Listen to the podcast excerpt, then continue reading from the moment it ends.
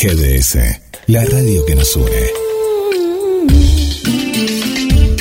La radio que buscabas. www.gdsradio.com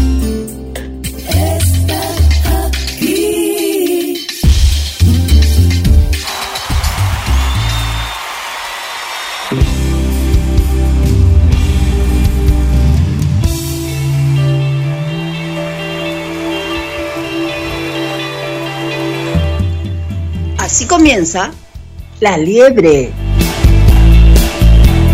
Buenos días, bienvenidos, bienvenidas, bienvenides.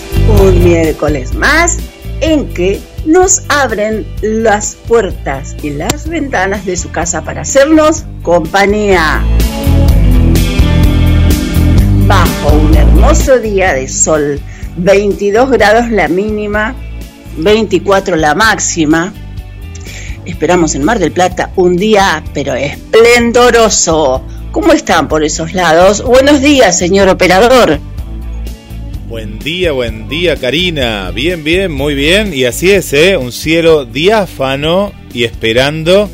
Yo no sé si uno espera, ¿no? Con ansias, eh, ya cuando queda tan poquito la, la noche buena. Yo no sé si para celebrar, para comer o para qué, pero bueno, uno espera. Un día así tan hermoso como el de hoy.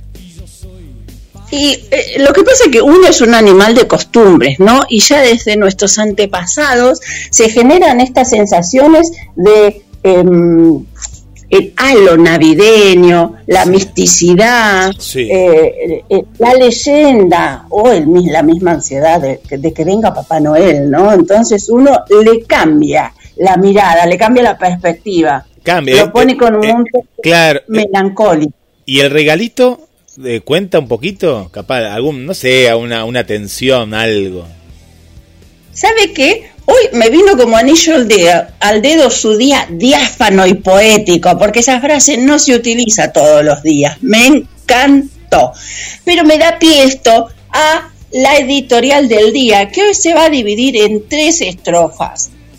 Y le voy a contar la primera, porque estuve de reunión con mi amigo Don Google y le pregunté acerca de dónde se creó la leyenda de Papá Noel, de Santa Claus, de Nicolás, ¿no? Y me arrojó algunos cuantos resultados, de los cuales seleccionamos tres para contarles, para comentarles, para conversar con ustedes. A ver, consigna del día, a ver GDS, consigna del día. ¿Cuál es la motivación que hay en Navidad? ¿Cuánto sabes de Papá Noel?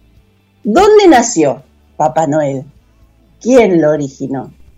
Consigna, consigna, copie, copie y pegue en el grupo de, de la página de Face. ¿Ya estamos transmitiendo en vivo, señor operador? Todavía no, ahora le dejamos el paso a, a- en la ciudad de la furia y ahora ya en minutos estamos transmitiendo.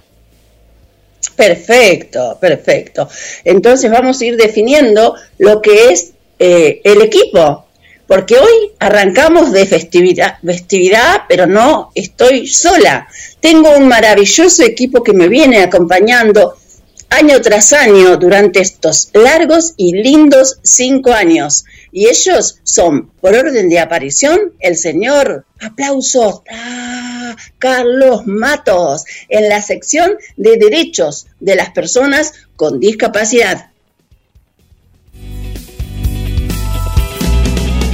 En cuestión de, de orden, también vendría la señora María Elena Gutiérrez, quien hoy está ausente con aviso y en su lugar toma posesión María Eva Juárez con el segmento de género y diversidad.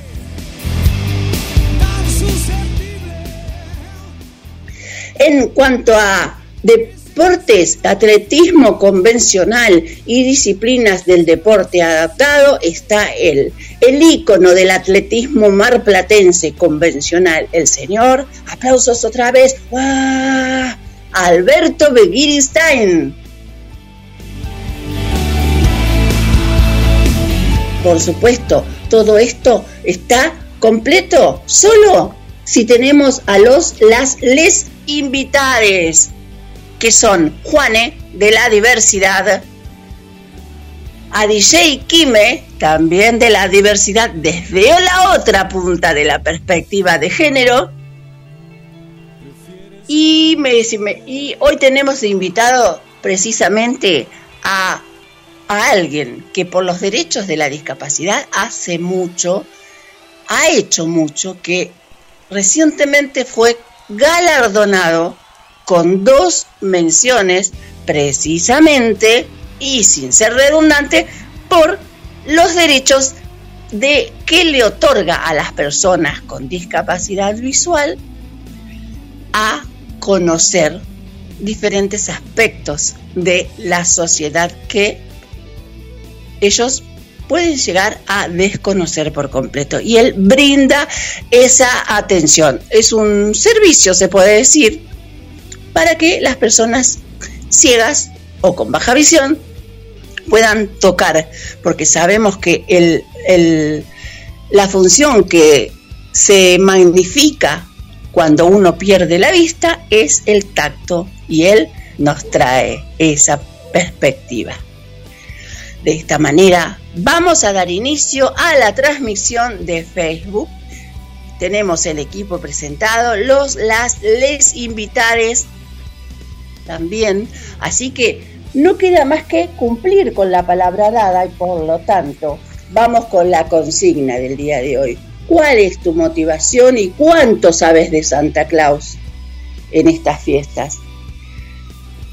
Vamos a ir leyendo lo que sería nuestra editorial recogida precisamente de boca del señor Google. La leyenda de Santa Claus deriva desde épocas muy remotas, muy antiguas, que han adornado la figura de San Nicolás, San Nicolás de Bari. Esto sucede 280 a 350 años antes de Cristo. Y remiten al obispo de Mira, y, Mira y Santo, que según la tradición entregó todos sus bienes a los pobres para hacerse monje y obispo, distinguiéndose siempre por su generosidad. Esa es una de las primeras eh, anécdotas de las que arroja el señor Google. Y a continuación vamos a ir dándole espacio a que la consigna sea respondida desde el Face con nuestros oyentes, oyentas o como decía o como dice nuestra, nuestra compañera y colaboradora Beatriz Peironet, la oyentada responde. Tenemos mucho más para destacar de la actividad o u origen del señor Santa Claus, San Nicolás, Papá Noel o el viejo Pascuero. Pero ahora vamos a ir de forma inmediata, señor operador, ya que venimos con un poquito de atraso, vamos a intentar acomodarnos, porque no queremos generar un atraso, arrancar el año con un atraso sería más, precisamente de forma tal que vamos a ir saltando a la par de estas vicisitudes. Y vamos a llamar por teléfono a Juane, quien es nuestro primer invitado. Recordamos que Juane es una persona que se denomina él como la letra I de eh, las siglas L, G, T, B, I, Q más. Él es la letra I. Así que ya lo estamos llamando.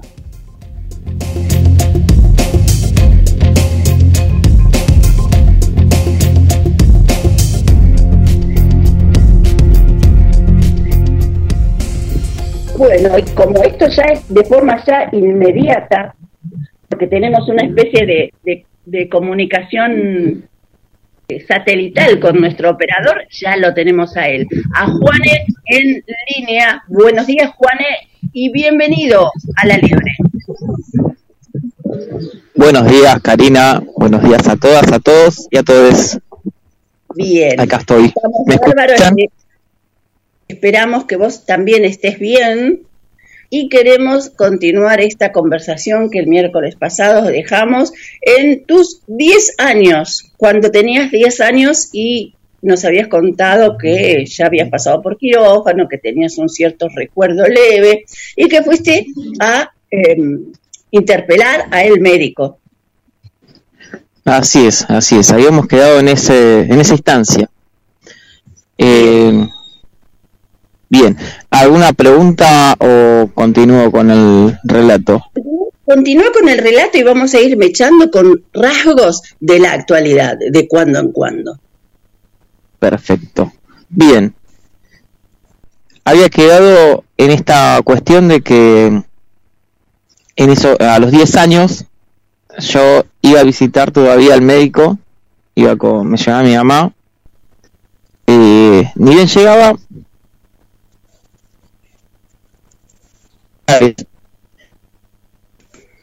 nunca se me dio una explicación. Y después, bueno, eh, pasábamos ya a lo que es la parte administrativa, donde el doctor hablaba con, con mi madre y yo me quedaba ahí sentado y, y bueno, con toda la angustia, porque ya llegaba un momento que era algo eh, insoportable, ¿no? Esta cuestión de que a uno eh, lo revisen, no le den explicaciones. ¿Qué está pasando con el cuerpo de uno? Eh, hasta que, bueno, después hubo un... Yo le, pedí a mi mamá que por favor no, no quería ir más y bueno, no me llevó más. Pero hice un, un escándalo importante para que se dieran cuenta que no quería ir más. Este, bueno, eso sería un poquito a donde había llegado.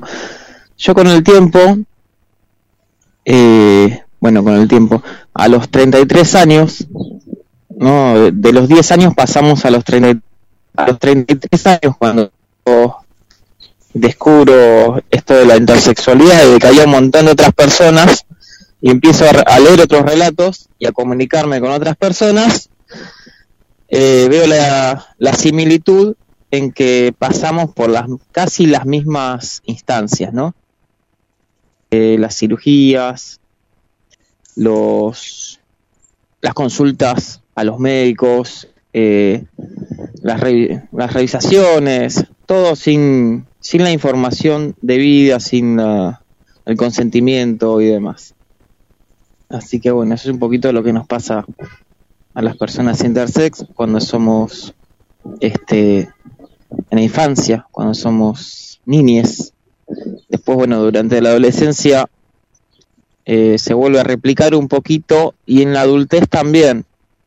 Por eso es importante que, la medicina, que los doctores eh, puedan capacitarse en perspectiva de género y diversidad sexual que se sigue replicando de alguna manera eh, estos tratos.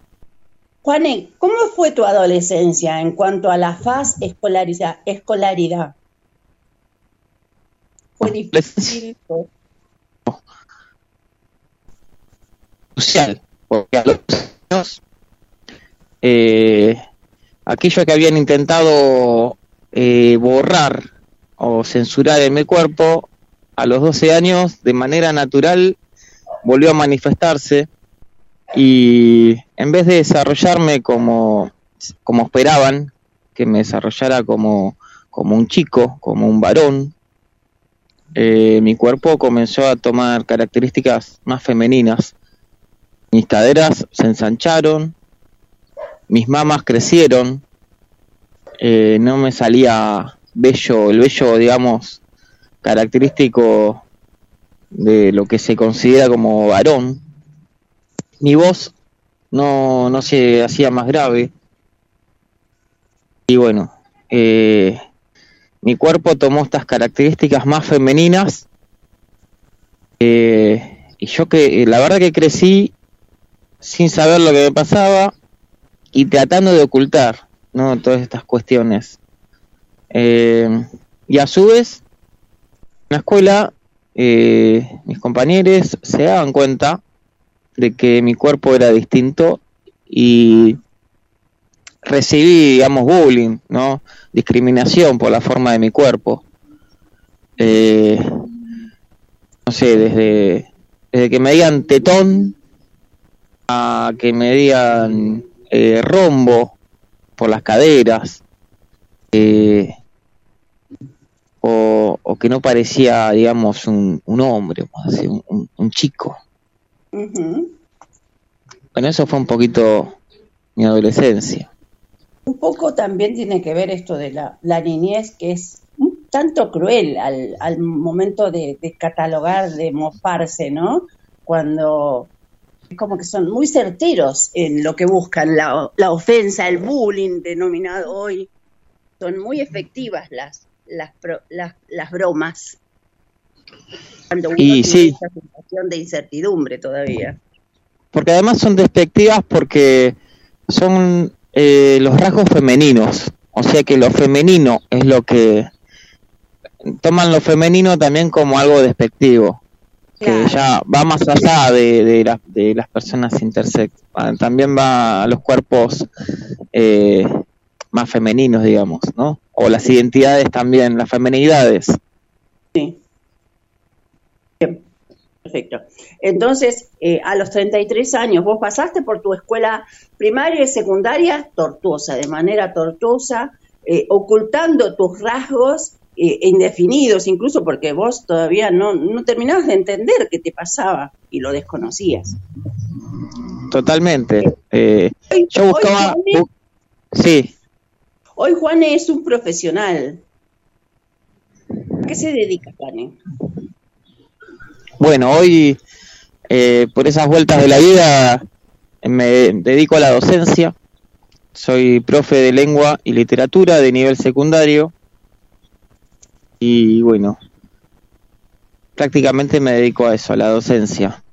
Doy clases, o sea, trabajo en realidad con grupos de adolescentes eh, en los cuales eh, tratamos de, en especial de divertirnos y, y de aprender a través de, de la diversión, del respeto, eh, también de lo que es la ESI, ¿no? El respeto por uno y por el otro. A eso me dedico. Y eso también trae ciertas ciertas cuestiones, ¿no? Porque la ESI hoy en día está bien vista por, por un sector y por otro sector no está bien vista. Entonces hay ciertas resistencias todavía, tanto por algunas autoridades de algunas escuelas, algunos compañeros docentes y también algunos algunas eh, padres, madres, padres. La ESI no solo Bueno, estamos. La ESI no solo contempla educación sexual, ¿no? sino eh, el reconocimiento de las corporalidades, las diversidades y el respeto. Claro, la ESI es eh, la sexualidad es algo eh, más complejo para comprenderlo. Es abarca también la identidad sexual, eh, abarca lo que es la corporalidad, no el respeto por la corporalidad, eh, la identidad de género, orientación sexual y también todo aquello que tenga que ver con nuestra identidad y con el consentimiento eh, de parte de cada persona, ¿no? Claro. ¿Cómo, cómo te relacionas, Juane? ¿Cómo te relacionas vos con la ESI direct- directamente cuando ya sos una persona adulta, se puede decir, porque eh, tiene unos cuantos años la ESI en perspectiva, pero vos ya estabas como más consciente, ¿no? De lo que era eh, o es la, la corporalidad diferente, la, la diversidad y la perspectiva de, género incluso. Cuando nace la ESI, ¿cómo te relacionas vos con, con estas eh, prácticas en la escuela? Bueno, bueno, cuando nace la ESI, eh, bueno, la ESI es del año 2006, si, si no, si mal no recuerdo. Eh, yo empiezo a ejercer recién en el año 2013, eh, sin estar recibido con el 50% de la carrera empiezo a ejercer. Y en un primer momento, eh, esto es antes de los 33 años, entonces tiene que ver mucho esto. Eh, en, en su momento desconocía totalmente que existía la ley, eh, también desconocía un montón de cosas de mí, y además en el profesorado en aquel tiempo, como era algo muy reciente, todavía no estaba esencia en los profesorados. Como todo. Lo que se está viendo hoy también es por todo el fruto y el trabajo de, de muchos activistas de todas las profesiones o no profesiones eh, que hacen que, que esto tenga eh, presencia.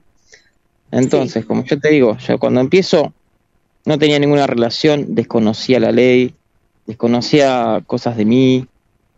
Y fue más que nada con esto, con el a los 33 años, en mi trabajo, yo estaba eh, dando clases en la escuela número 5, secundaria número 5 de Mar de Cobo, en el partido Mar Chiquita, y un docente eh, me, me, dice bueno que había un grupo de, de, personas de una ONG que venían a dar una charla sobre diversidad sexual y si yo tenía disponible el curso ¿no? de, que estaba en ese momento para esta charla.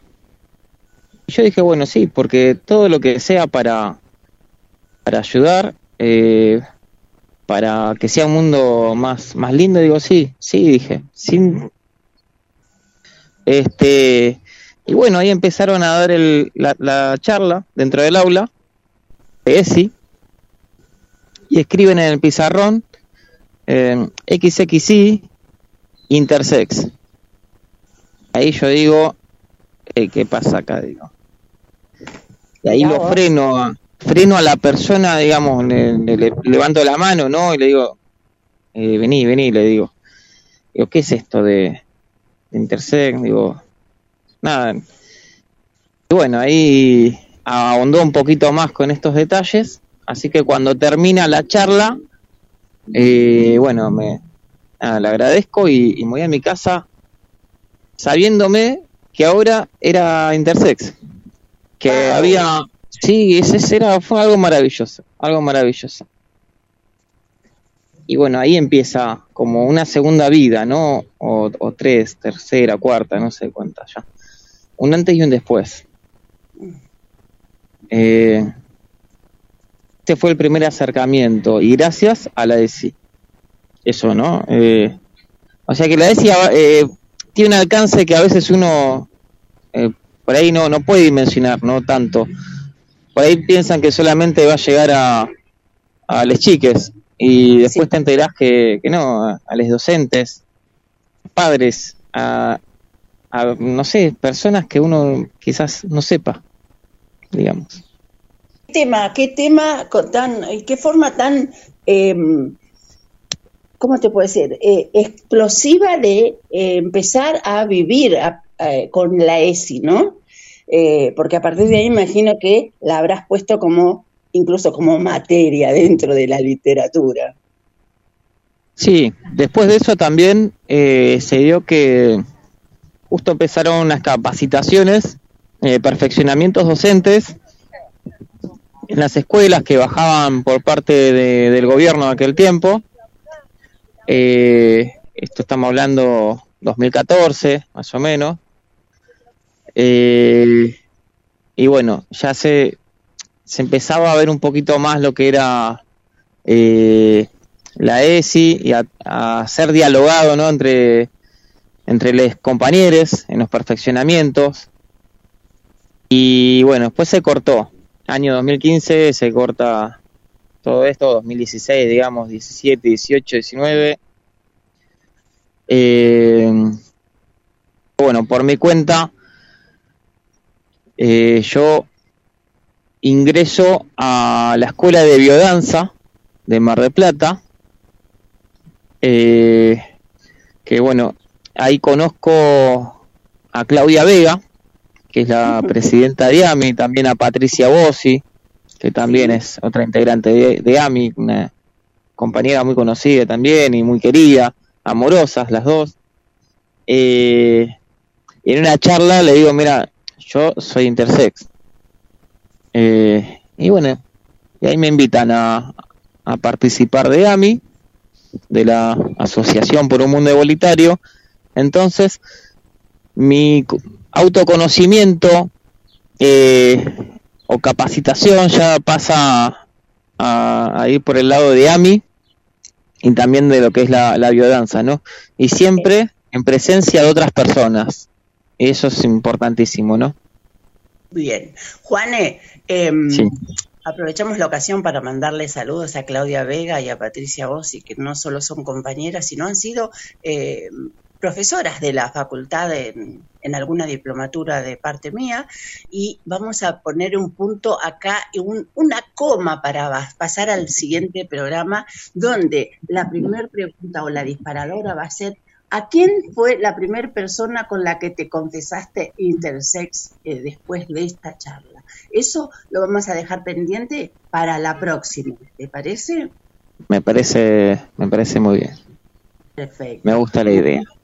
Muchísimas gracias. Me encanta a mí en lo personal conversar con vos y descubrir este mundo que para mí eh, era latente únicamente porque sabía que estaba, pero no accedía. Así que celebro esa ocasión en que nos conocimos en aquel partido de fútbol precisamente de eh, que eh, generó AMI, Sí, eh, que era el, una previa para la marcha y bueno, a partir de ahí Sí. creo que vamos a estar Eh, juntos. sí, yo llegué a ese partido que vos decís eh, gracias a AMI, pero bueno, es un torneo que salió de la comisión organizadora, sí que hay Ah. varias varias organizaciones y eso lo quería aclarar por si Perfecto, perfecto. Me encanta, me ahí- encanta que, que pongas eh, puntos sobre, sobre Sí. oscuro. ahí nos conocimos, ahí nos conocimos y yo celebro ese encuentro que también es, eh, en lo personal, es un antes y un después. Porque yo Claro. tengo la posibilidad de, de poder eh, dialogar con vos y sé que esto eh, va a seguir así, ya sea en el programa o, o en otro espacio. Por supuesto, muchísimas gracias. Entonces, Juane, quedamos para el próximo miércoles, donde también eh, vas a estar participando, vas a estar contándole al mundo tu forma de vivir, de sentir y la percepción para eh, un poco de concientizar también a la sociedad. Sí, y bueno, yo también tengo que seguir concientizándome con, con muchas otras cuestiones, por eso, bueno, eh, celebro esta, esta posibilidad. Va a ser un gusto poder acompañarte o incluso caminar uno o dos pasitos detrás tuyo, detrás de tus descubrimientos, para poder seguir transformando esta realidad en, en- en algo como más latente, más presente. Juane, muchísimas gracias. Será hasta el próximo miércoles. No sin antes. Muchas gracias. Feliz Nochebuena, feliz Navidad. Muchas gracias Karina, muchas gracias a, a todas, a todos y a todos, y feliz también Nochebuena, Navidad, felices fiestas. Hasta el- la próxima semana que va a ser antes del Año Nuevo. Así es. Muchas gracias. Intersex pasó por la liebre. Señor operador, vamos a un separador porque tenemos otra entrevista.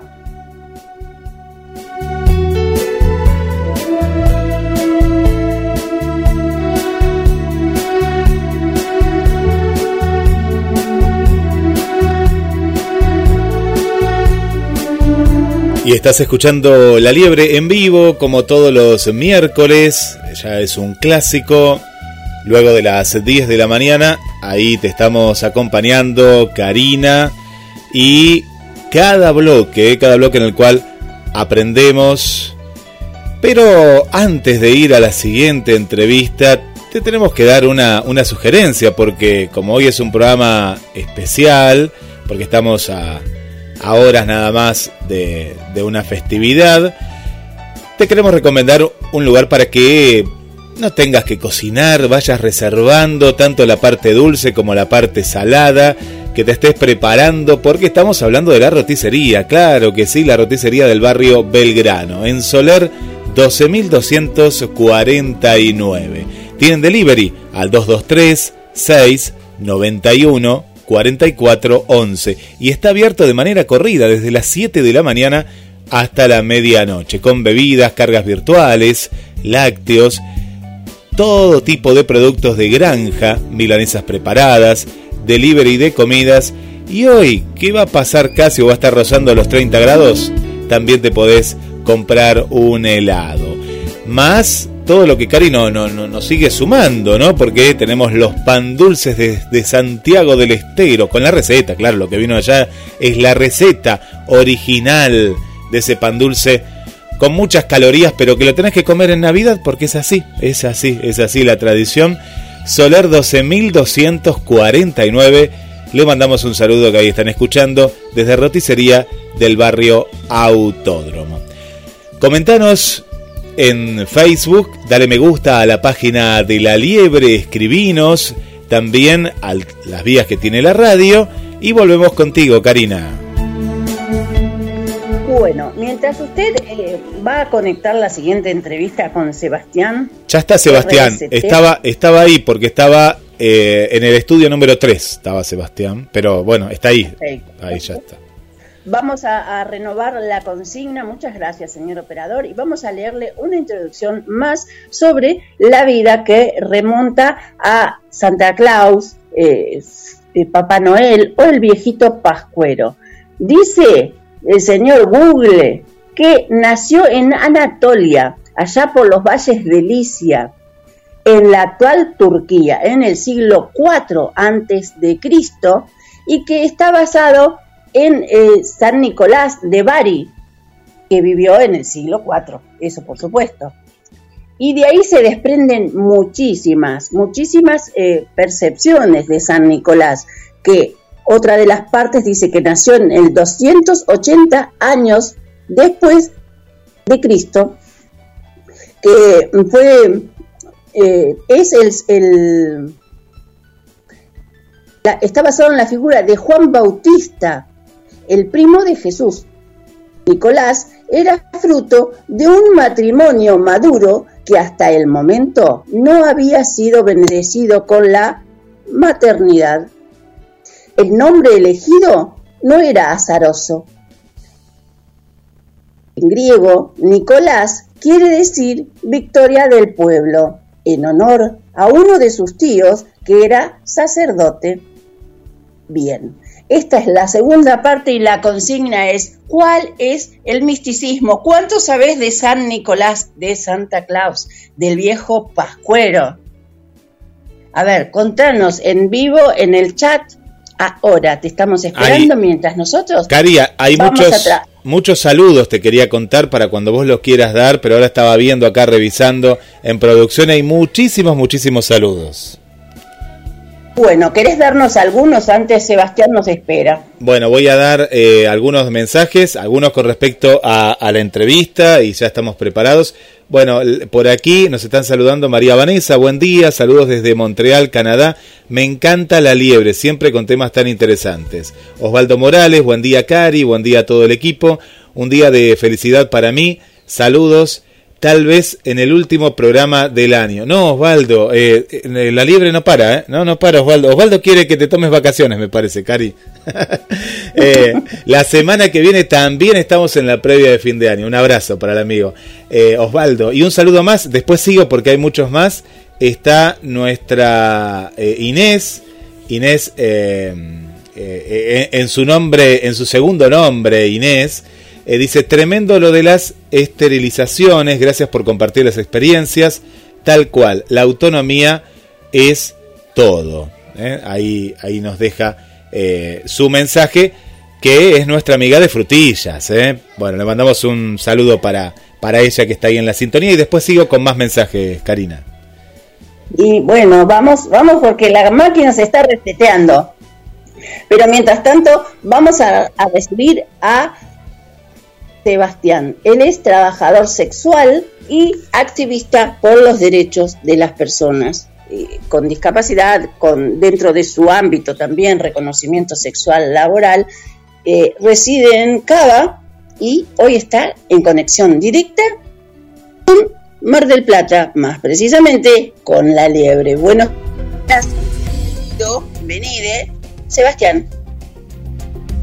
Hola Karina, ¿cómo estás? ¿Todo bien ahí? Ay, que vos he dormido. ¿Todo bien bueno, con todo, bien. Con el tema de, bueno, de la consigna que está en el chat, de las festividades y cuánto sé de, de, Santa Claus y de, no sé qué más dijiste, a mí me gustaría como poner en, en debate lo que está sucediendo hoy, hoy en día en, el, la unidad penal 44 de Batán de Mar del Plata, de qué manera nosotros, eh, personas que no estamos privadas de nuestra libertad, podemos hablar de las festividades con tanta alegría y por qué eh, hoy por hoy las personas privadas de su libertad las están devolviendo, me parece una palabra horrible, a sus celdas a, a las 15 horas, donde pasan más de 16 horas encerradas, que es más de la mitad del día hacinadas y esto trae situaciones de conflicto entre ellas debido al encierro, a la frustración del calor yo creo que esto se trata de una situación de violencia institucional con una necesidad de resolución de, carácter urgente y tampoco no podemos permitir el transodio y el hostigamiento a las, hacia las personas trans eh, en pleno 2021. Yo creo que también eh, estaría bueno empezar a hacer como una reflexión sobre qué privilegios tenemos todos hoy por hoy en las actividades y, y cómo las pasan las otras personas que ya la han pasado bastante mal debido al encierro. Eh, por aislamiento obligatorio de COVID, sino como una vez más, hoy por hoy se vulneran los derechos de las personas privadas de su libertad.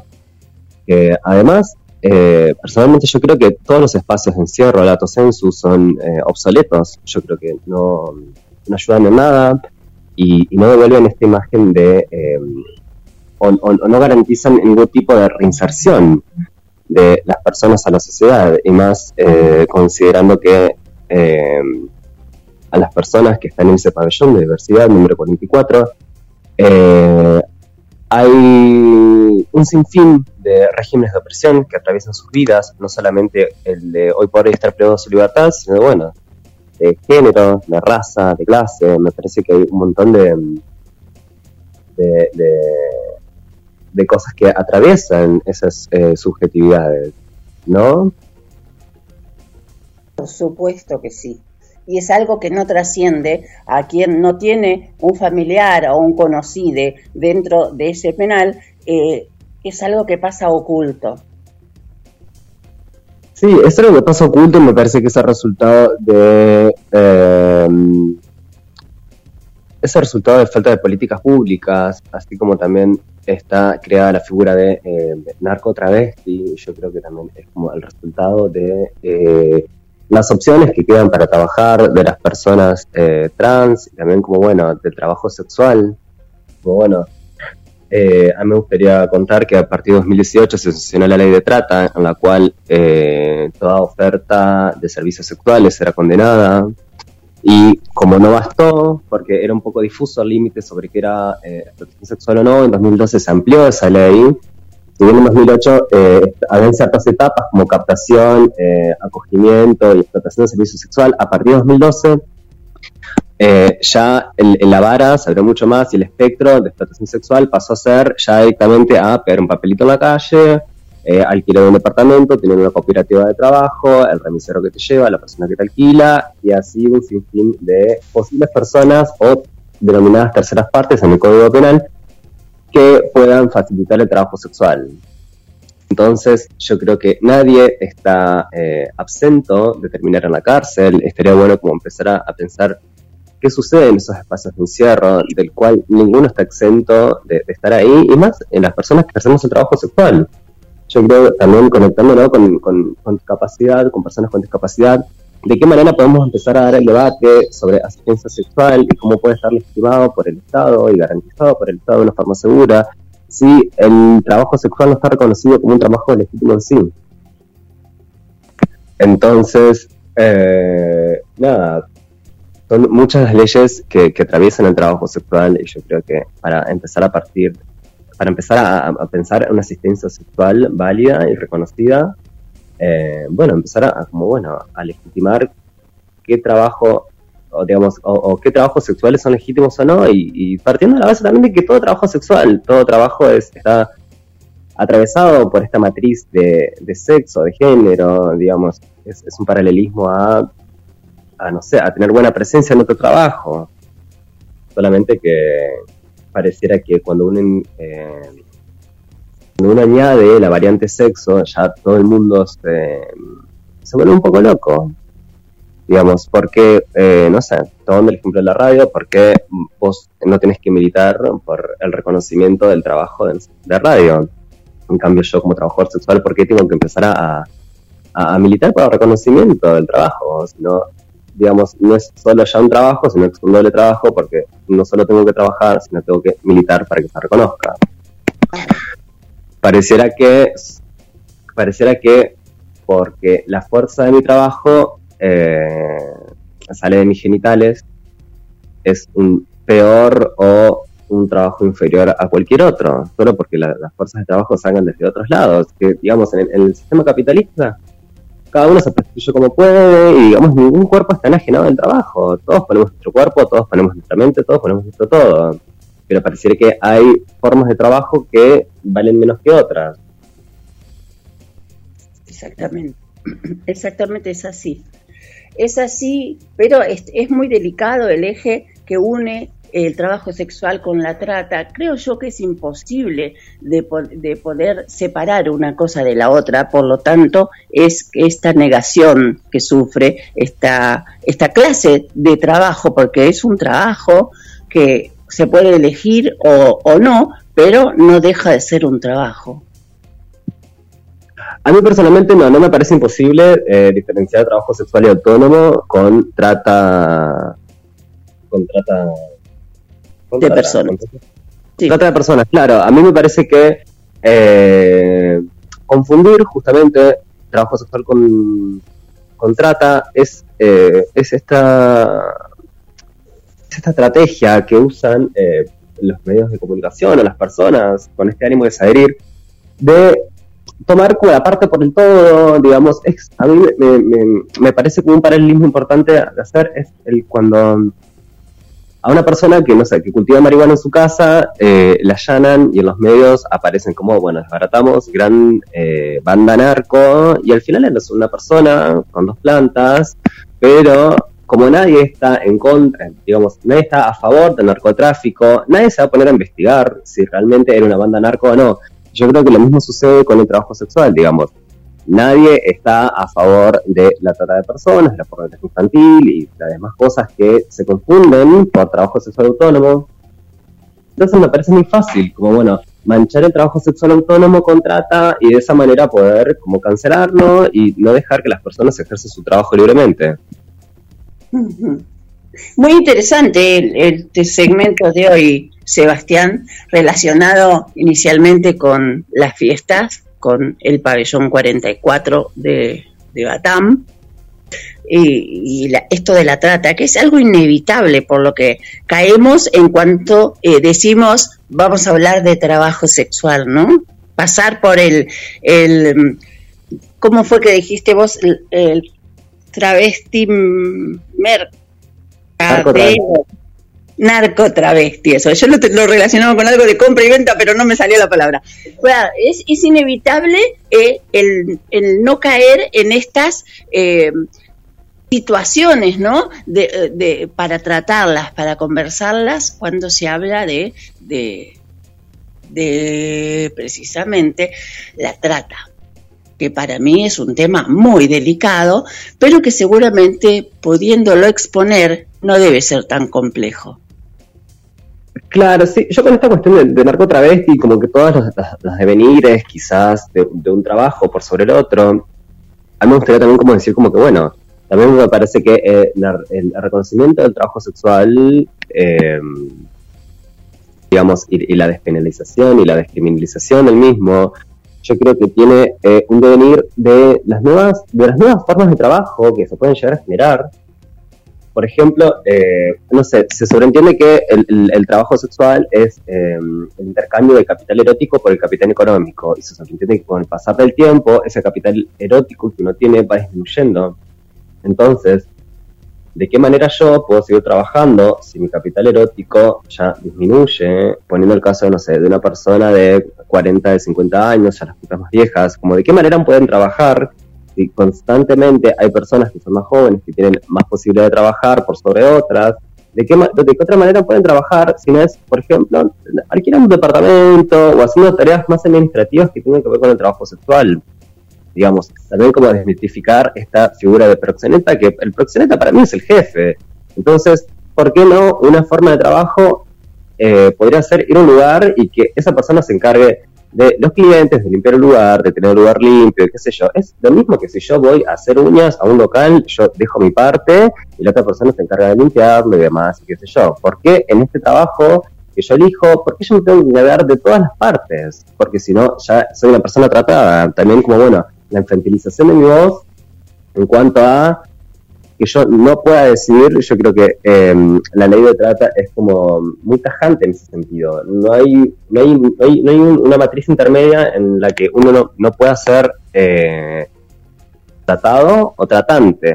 Siempre hay una víctima y un victimario, y no se escuchan como las personas que están en el medio, aún así que vos te pronuncies, eh, que estás, digamos, trabajando por tu cuenta, en caso de un allanamiento, que hace poco me retrataba uno, que me parece importante dejar que esto no pase, porque solo se necesita una, denuncia anónima para que esto suceda, como en los allanamientos siempre tiene que haber una víctima y un victimario.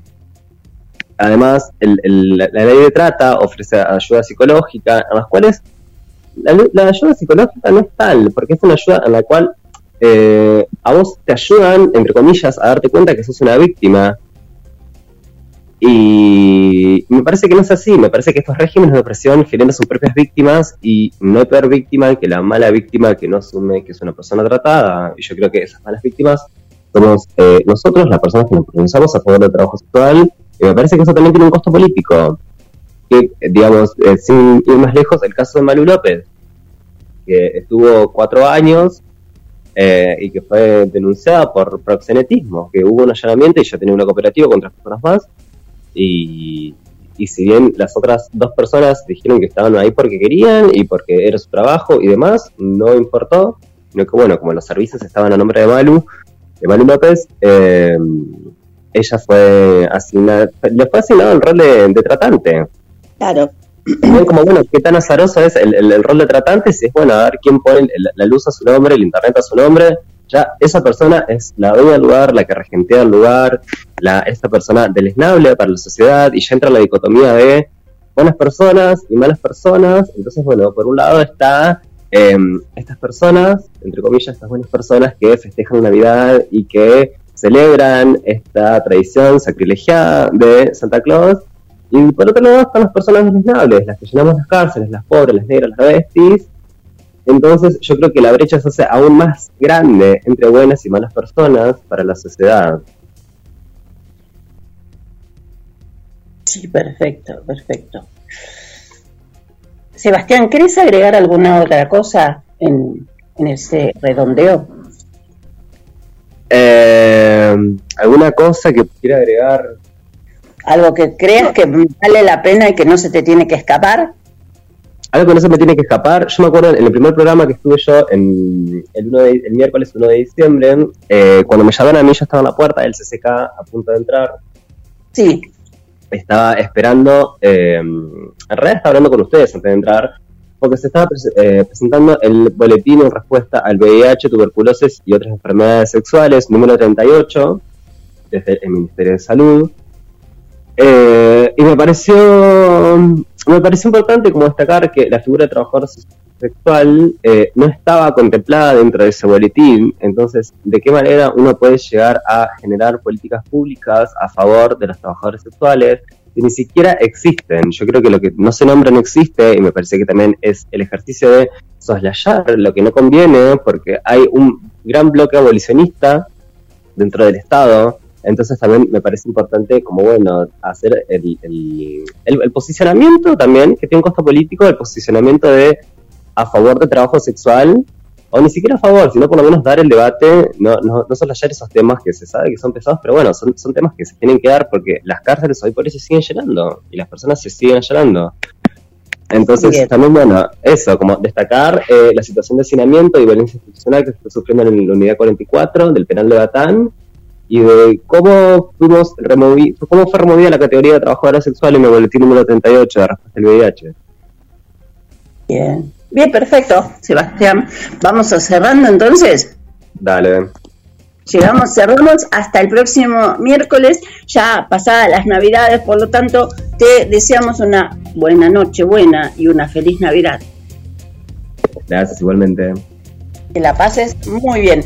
Así pasó Sebastián, es trabajador de Cava por La Liebre.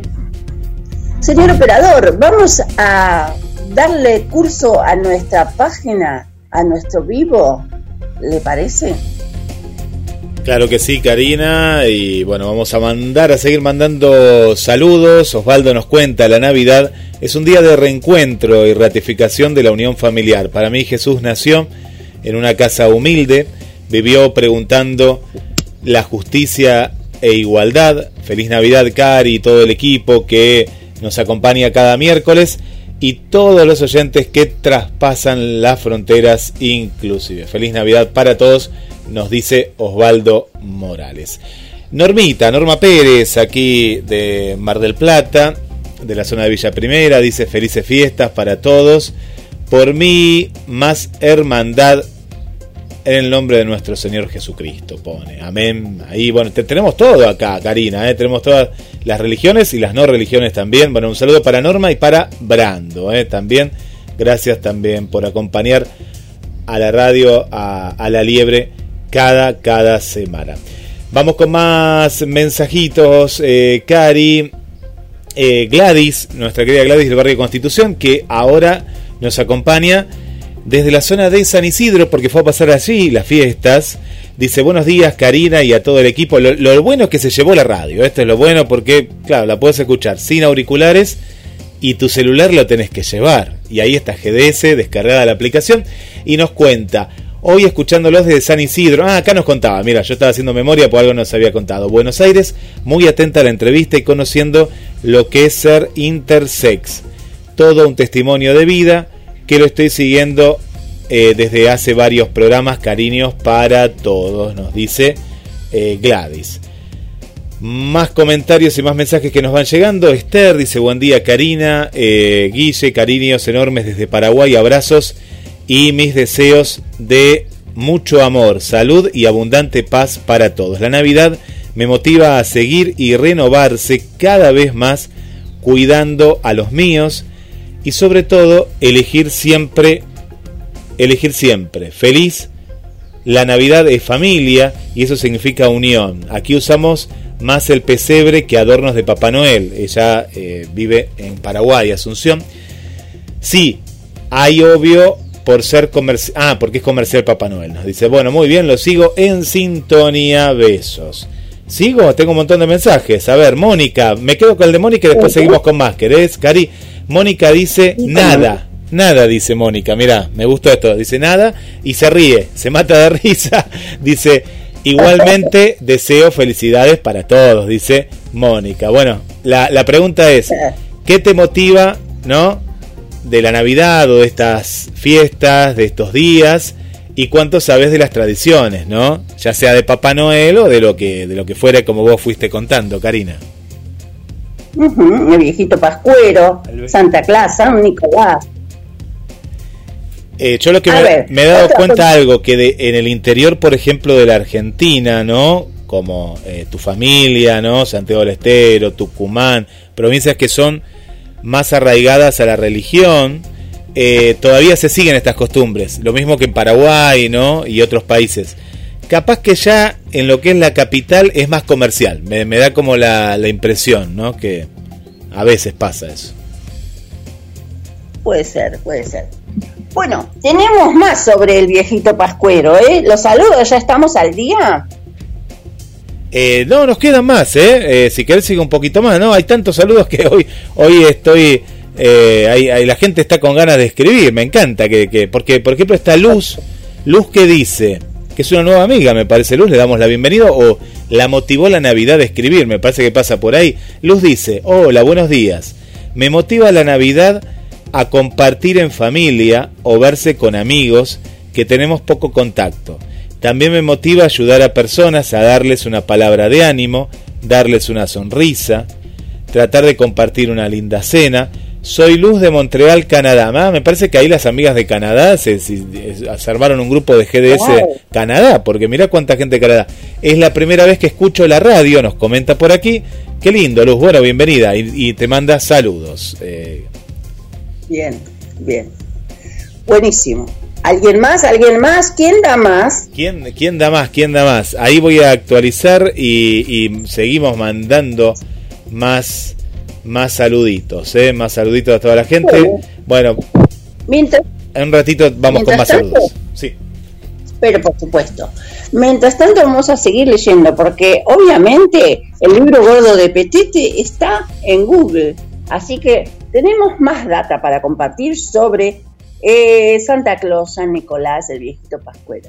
Dice que su familia había abrazado el cristianismo y Nicolás siguió la prédica de un carpintero de Galilea que difundió un mensaje de amor y paz a costa de su propia vida. Nicolás creció en los preceptos de la caridad cristiana. Y una plaga asoló Patara y los padres de Nicolás fueron víctimas de la peste. Solo en el mundo pasó a vivir con su tío en el monasterio donde al poco tiempo tomó los hábitos. O sea que esto nos arroja que Papá Noel sí existió. Papá Noel fue de carne y hueso y que hoy nosotros lo seguimos trayendo en nuestra memoria, en nuestros actos, en nuestros homenajes, en nuestras creencias, eh, a través de distintas em, manifestaciones de distintos ritos, nombres y, ¿por qué no? Por ahí en trineo, por ahí, eh, no sé, no conozco tantas fábulas de, de, de Santa Claus como para decir que no anda en trineo. ahí no me atrevo a asegurar nada más. Así que bueno, a continuación vamos a tener otra entrevista, ¿le parece, señor operador? ¿Cómo venimos con las publis? ¿Bien? Pero claro que sí, hablando de la, del tema publicitario, por aquí eh, tenemos una amiga que, como tanta gente, no siempre la nombramos a Alejandra, que va a la, a la roticería y nos cuenta. También está Elsa. Elsa dice, yo compro en roticería del barrio Belgrano.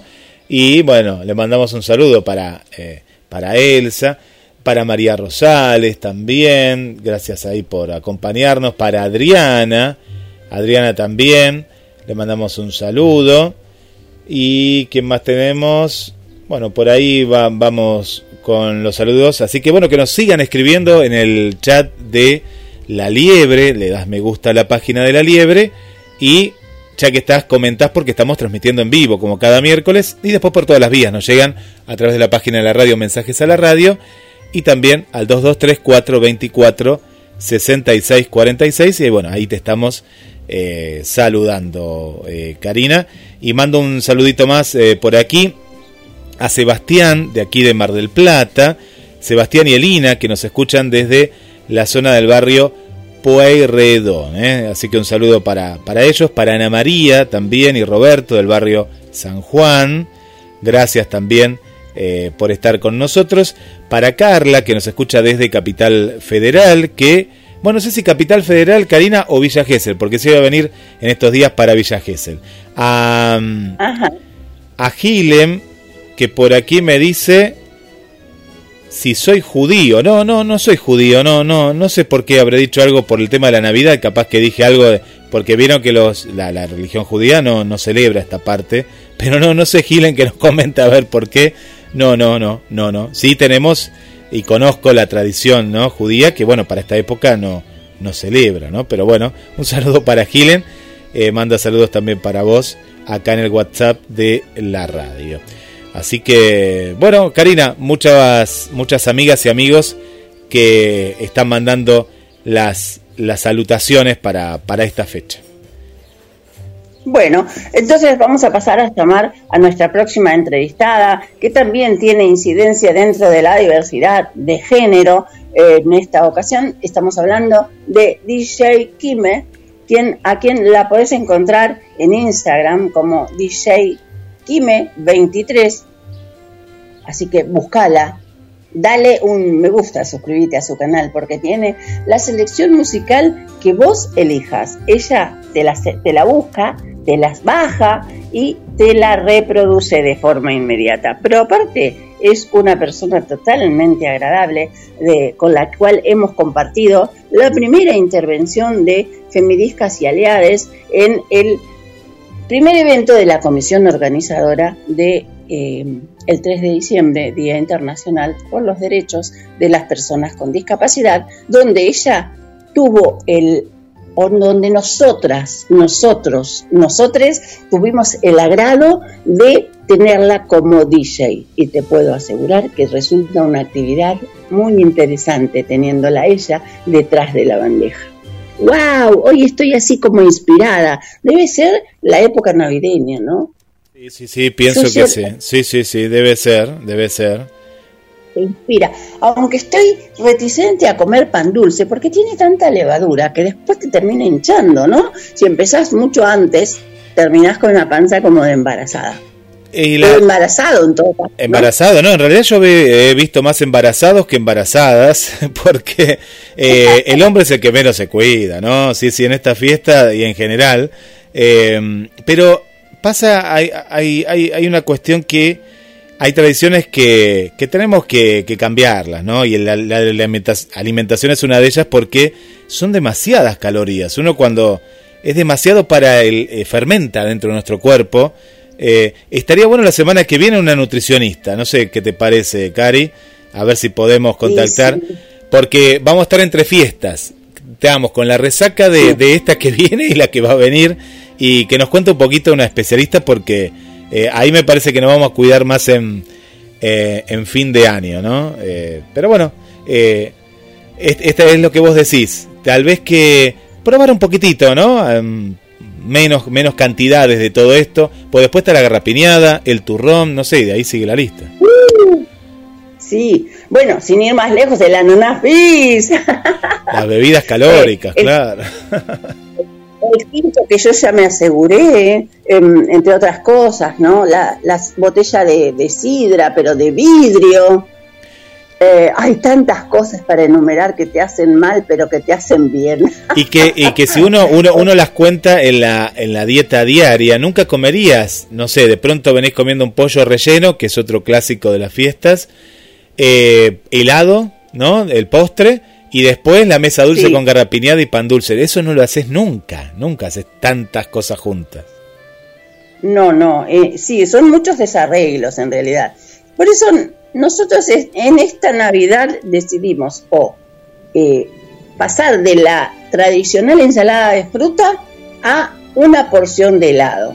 Está bien. A su vez el helado es bajativo, digestivo. Es digestivo, es cierto, es cierto. Y me parece que nos está faltando la música, nos está faltando la DJ, así que te propongo ir por otra vía de comunicación, porque le falta la música, pues si bailamos podemos bajar también, ¿no? Todo lo que comimos. Por supuesto, por supuesto. bueno, eh, dígame usted cómo lo queremos solucionar, cómo lo podemos solucionar y lo hacemos efectivamente.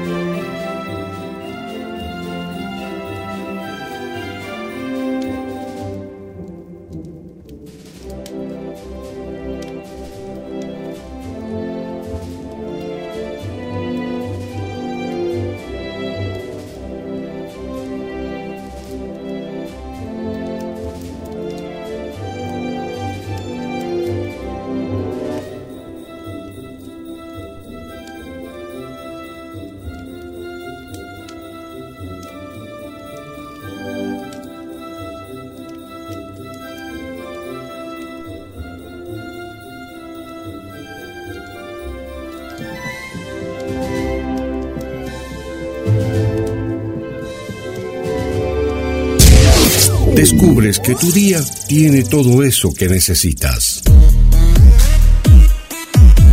Entonces, quédate en esta estación.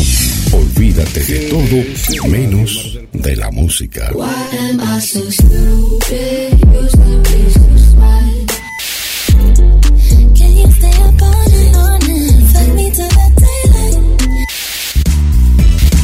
GDS Radio Mar del Plata, la radio que nos une. La radio en todo momento. Estás escuchando La Liebre con Karina Rodríguez. Comenzar el día con nuestra radio. GDS Radio, la radio que nos une. Escúchanos en www.gdsradio.com.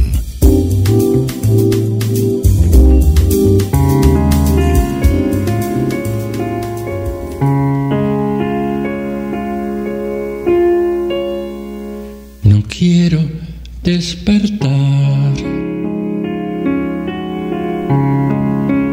Mi cama en la quietud.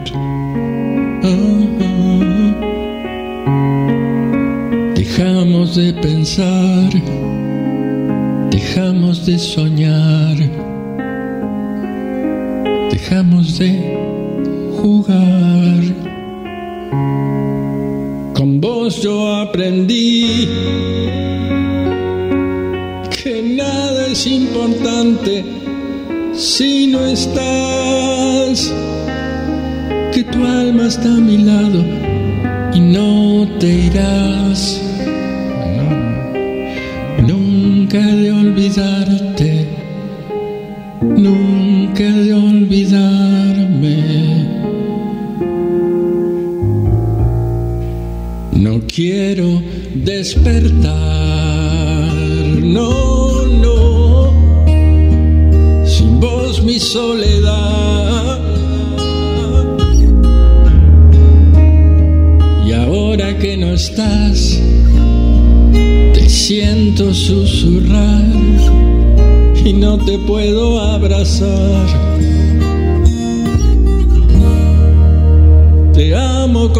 con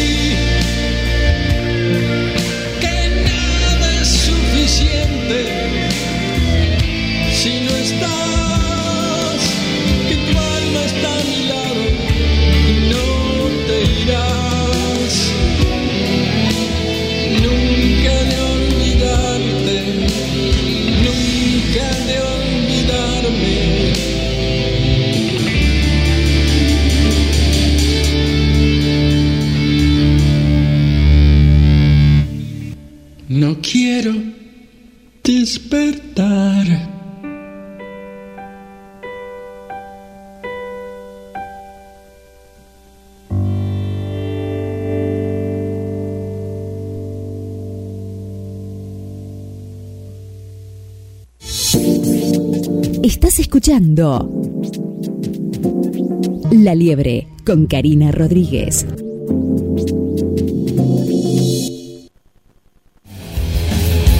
Muchos dicen que el esfuerzo es cuestión de suerte. Pocos dicen que la suerte es cuestión de esfuerzo. Esta frase es anónima.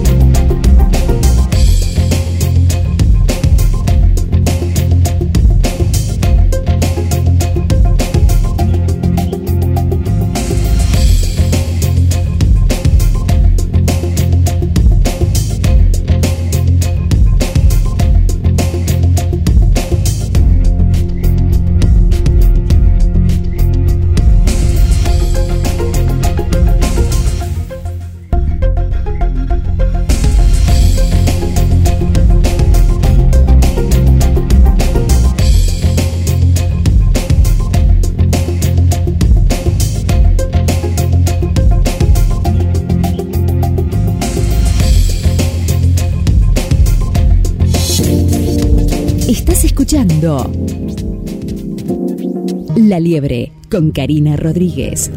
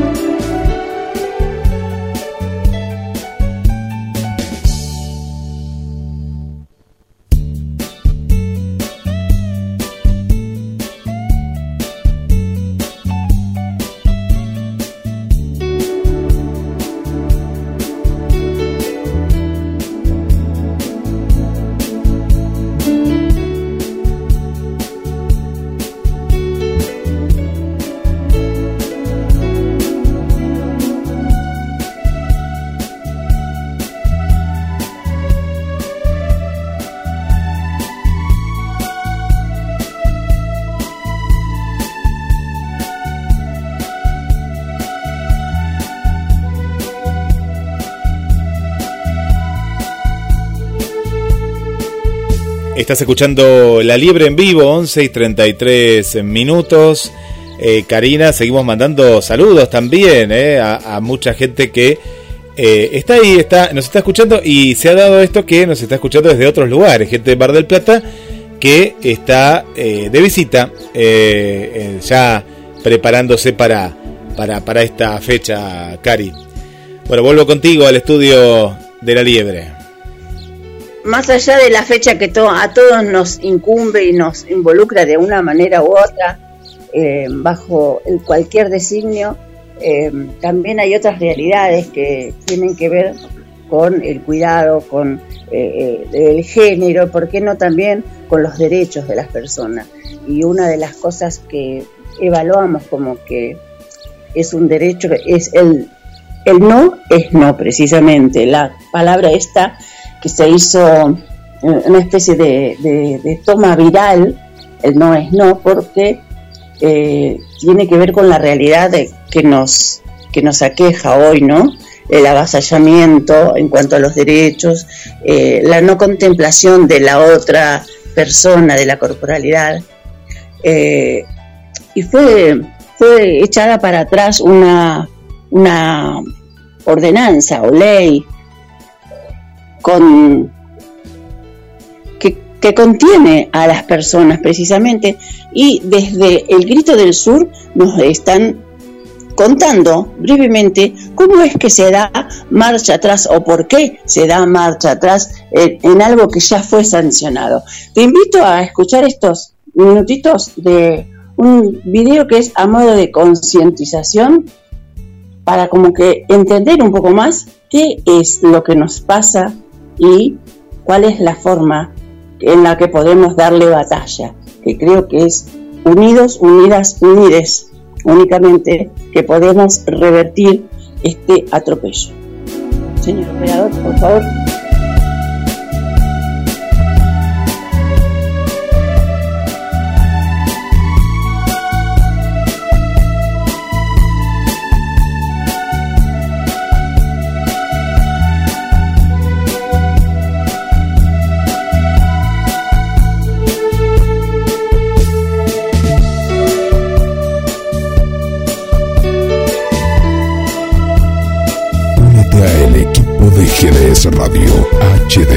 223-448-4637. Somos un equipo. Hola, la Cultura de Puerto Madryn y junto a los colegas de Grito del Sur de Buenos Aires les vengo a contar qué onda con Chubut. Para arrancar, la gente no está marchando por la megaminería, o más bien no solo por eso, pero empecemos desde el principio. Todo empezó un 23 de marzo de 4.600 millones antes de Cristo, cuando la Tierra comenzó a formarse consecuencia de atracciones gravitatorias entre cuerpos celestes que orbitaban un sistema solar bebé. Pero los chicos de Grito del Sur me dijeron que esto no puede durar más de 8 o 10 minutos, así que vamos a pegar un pequeño saltito histórico y vamos a irnos al año 2003 después de Cristo. Ahora sí, un 23 de marzo de ese año, una empresa minera que se llama Meridian Gold compró un proyecto ubicado a 10 kilómetros de la ciudad de Esquel con el apoyo de las principales autoridades del Poder Ejecutivo Municipal y Provincial. En ese contexto, los vecinos comenzaron a organizarse en asambleas y lograron hacer fuerza en las calles para pedir que se haga un plebiscito que con el 82% de los votos le dijo que no a la empresa minera, teniendo que volverse a su planeta natal, Canadá. Este envión del pueblo derivó en la formulación de la Ley 5001 que prohíbe la minería metalífera a cielo abierto y la utilización de cianuro. Y ustedes podrían decir, ¡hey, qué buena onda! Viene ahí el pueblo, sí, rey, pero this is Chubut, mi ciela. Si buscas turbio en Google te sale la silueta de esta provincia.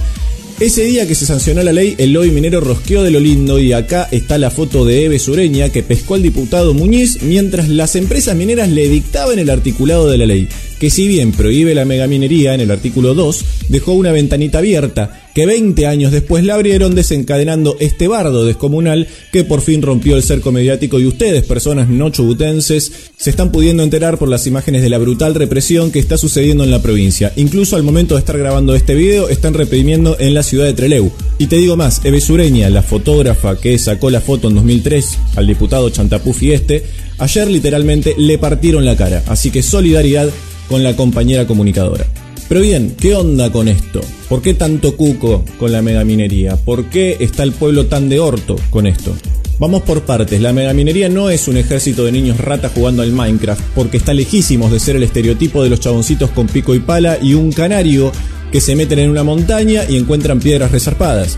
Como ya no quedan más minas así, lo que se hace para obtener los minerales es explotar todo a la bosta, agarrar esa tierra que explotaste, tirarle banda de agua con una banda de químicos para separar el mineral de la tierrita. Con esa banda de aguas con bandas de químicos, se pone todo eso en una pileta que se llaman diques de cola y eventualmente se filtran o se rompen contaminando las napas y eso no tiene marcha atrás. Por eso esta práctica está prohibida en casi todo el mundo y los países más desarrollados no lo hacen en sus países porque para eso tienen el patio trasero. Y ahí es donde entramos nosotros. La mega minería te la venden como una panacea que te puede generar más trabajo que San Cayetano convertido en Super Saiyajin, pero según las evidencias científicas y experiencias en otras partes del mundo, no solo esta práctica te deja un pasivo ambiental impiloteable, sino que los países donde se instala, en lugar de hacer crecer el empleo y la economía, más bien hace absolutamente todo lo contrario. Básicamente equivale a pegarse un tiro en los pies. Por algo los lugares donde se hace se llaman zonas de sacrificio y todo esto no lo digo yo, lo dice el CONICET, especialistas a los cuales el propio gobierno tuvo que falsificar informes para poder argumentar el proyecto que aprobaron el miércoles, sin contar que se recontracagaron en lo que dijeron los pueblos originarios y las 30.000 firmas que pedían tratar otra ley para prohibir proyectos extractivos tan autodestructivos. Y alguno podrá creer, qué garror tener que recurrir a sacrificar su territorio porque no haya otra fuente de trabajo, pero no es así, bro. Chubut es tan grande como Italia, tiene tan solo 500.000 habitantes, eso es un barrio de Buenos Aires nada más, y somos la cuarta provincia exportadora del país teniendo uno de los PBI más altos con más de 18 lucas verde por habitante. Extraemos petróleo, pesqueras que la levantan en pala exportando, tenemos una producción agrícola y ganadera que abastece a gran parte del consumo interno de alimentos, tenemos turismo contando con dos reservas de la UNESCO que te visitan todo el año para ver la ballenita, los pingüinitos, los lobitos y bocha de bichitos, yo soy el Laucha del futuro que está editando este video y claro, me olvidé de nombrar al lugar que es la planta de aluminio más grande de Sudamérica y está acá en Puerto Madryn, Chubut. Volvemos. Se puede esquiar, se puede escalar, venir a descansar en altas playas y un montón de movidas resarpadas registradas, porque hay otra torta de guita que se mueve por abajo y es tanta que a veces se cae en el puerto a la vista de todos. Y ustedes se preguntarán, ¿cómo puede ser que semejante provincia no le alcance para 500.000 chabones y chabonas no iban más o menos bien? Hace falta que te lo explique. Lo peor de todo es que no les acabo de escribir una provincia que está tan zarpada en piola como hundida en la corrupción más oscura, sino que lo más triste es que esta provincia está más quebrada que la ilusión del cunagüero. Pero Laucha, ¿cómo se hace para estrolar una calecita tan increíble? Endeudándola innecesariamente hasta la recontrarraja. Escuchate esta, la guita que genera la provincia no la puede cobrar porque puso la garantía de las regalías de exportaciones en un fideicomiso. Entonces, la guita de Chubut, antes de que pueda ser cobrada por el Estado, la cobran las crediticias que le prestaron una torta de guita absurda a la provincia. Es la engaña pichanga de tener el débito automático con la tarjeta de crédito que te cobra el mínimo. Y fíjate vos que las crediticias que endeudaron a la provincia son las mismas crediticias que financian en la bolsa las empresas megamineras que tienen intenciones en la meseta de Chubut. ¿Mm? En consecuencia, semejante bardo hizo que en plena pandemia los hospitales no tengan insumos y tengan que hacer huelga de hambre los trabajadores para que te puedan atender en condiciones. Que no haya clases durante 4 años teniendo pibes de 10 años que todavía no hicieron primer grado y pibes de 18 que quedaron en pausa y rebotan en las universidades. Una policía que te torturó mujeres desnudándolas y obligándolas a hacer sentadillas en la calle y torturando niños en las comisarías en plena pandemia. Cerraron una escuela de gestión social con comedor para pibes donde funciona esta radio. La policía de civil cascoteó la combi de Alberto Fernández, te infiltran gente en las marchas para hacer quilombo y tildar a los manifestantes de terroristas y filtran videos de policías cantando que si te encuentran a la noche te van a hacer mierda y un sinfín de aberraciones que hacen que una fiesta entre Jason, Freddy Krueger y Scream parezca un capítulo de Peppa Pig. Pero Laucha, ¿qué onda con la justicia que no actúa de oficio? La justicia y los medios de comunicación tradicionales que esconden todo esto están más comprados que el alcohol en gel y el papel higiénico en marzo del 2020. Agarrado de los pelos el chiste, pero es jodido guionar humor a esta altura del año. La sesión en la que aprobaron la zonificación minera en realidad era una sesión especial porque justamente hace cuatro años que el Superior Tribunal de Justicia, es decir, la Corte Suprema de Chubut, tenía solo dos jueces y a veces uno solo cuando se enfermaban. Entonces, en la sesión se hizo la entrevista laboral a tres personas para que ocupen ese cargo en el que cobras medio palo por mes por el resto de tu vida sin chances de que te echen y tu tarea es tomar las decisiones más importantes que determinan si algo se puede o no se puede hacer. Metieron a tres personas que merecen un video aparte porque you know turbio. Pero bueno, la cosa es que una vez asegurándose que sus amigos ya eran los jueces más picantes de este comentillo del orto, en una cintureada digna del burrito Ortega, los diputados torcieron el reglamento, agregaron a la orden del día tratar la zonificación minera ese día y no el jueves como estaba pensado, porque ya la gente se venía preparando para marchar a Rawson y reclamar lo que hay que reclamar. Entonces así, en 15 minutos debatieron mientras se escuchaba el no es no de la gente afuera del recinto y de repente, ¡pum!, es ley la ley que nadie quiere y que hace más de 20 años el pueblo la viene combatiendo, haciendo marchas, haciendo juntas de firma, iniciativas populares, festivales y toda la movida que se te ocurran. Los diputados que votaron a favor de la zonificación y el propio gobernador ocupan la silla que ocupan porque en su campaña prometieron que no la mega minería y en menos de un año le clavaron un puñal en la espalda a todo el pueblo que como podrán imaginar con todo lo que les conté dijeron, bueno ok, tráeme el caladrín Juan Carlos porque esto se acaba de recontrapicar.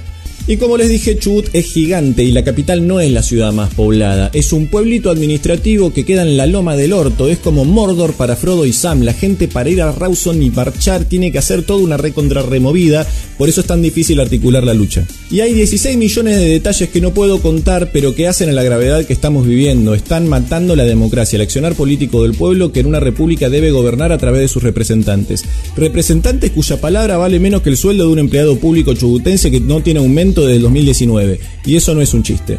Entre los detalles, los incendios a la Casa de Gobierno casualmente destruyeron las pruebas de los juicios contra el Estado y para colmo, al otro día de traicionar al pueblo, la planta política se aumentó el sueldo un 40%.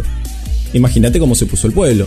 Y acá estamos, marchando, pero no por la megaminería, o más bien no solo por eso, sino por más de 20 años de manoseo, saqueo, compañeros muertos, violentados, pibes sin escuelas, sin educación, sin hospitales, mientras los mismos ocho tipos siguen haciendo de esta provincia un feudo para unos pocos. Y ahora es el momento, y necesitamos de la ayuda de todos los vecinos de las demás provincias, porque ellos vienen por todo y nosotros tenemos que pelear por todo. Y de esa manera entiendan que cuando el pueblo dice no, es no.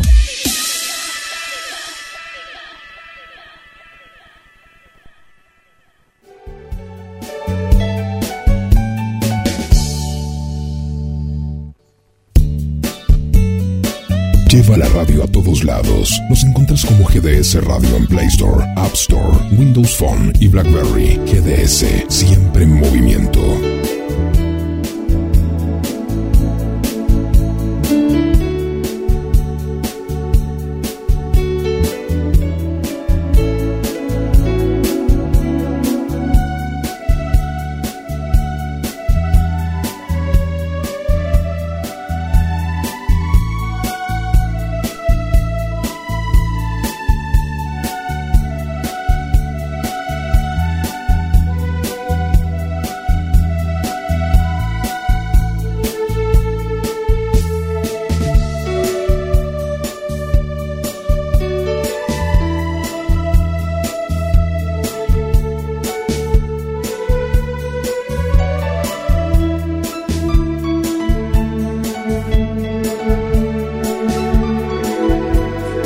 Estás escuchando La Liebre en vivo, 11 y 46 minutos. Y volvemos con Karina. Gracias por los mensajes que nos van llegando, de saludos.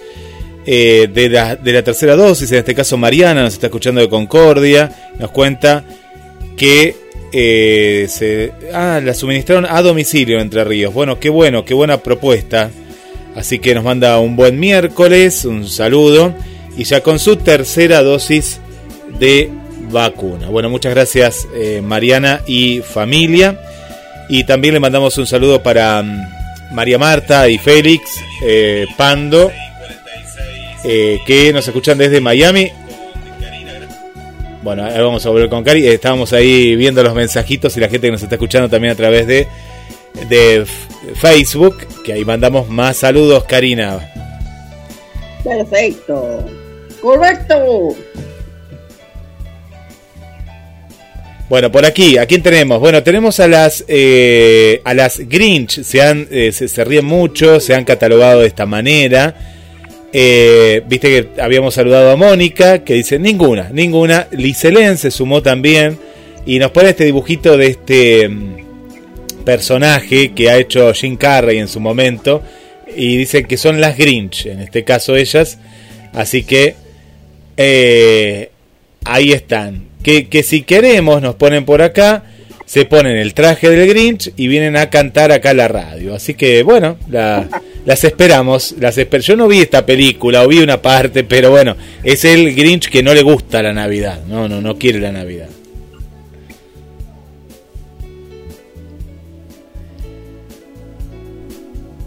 Por acá nos pone que.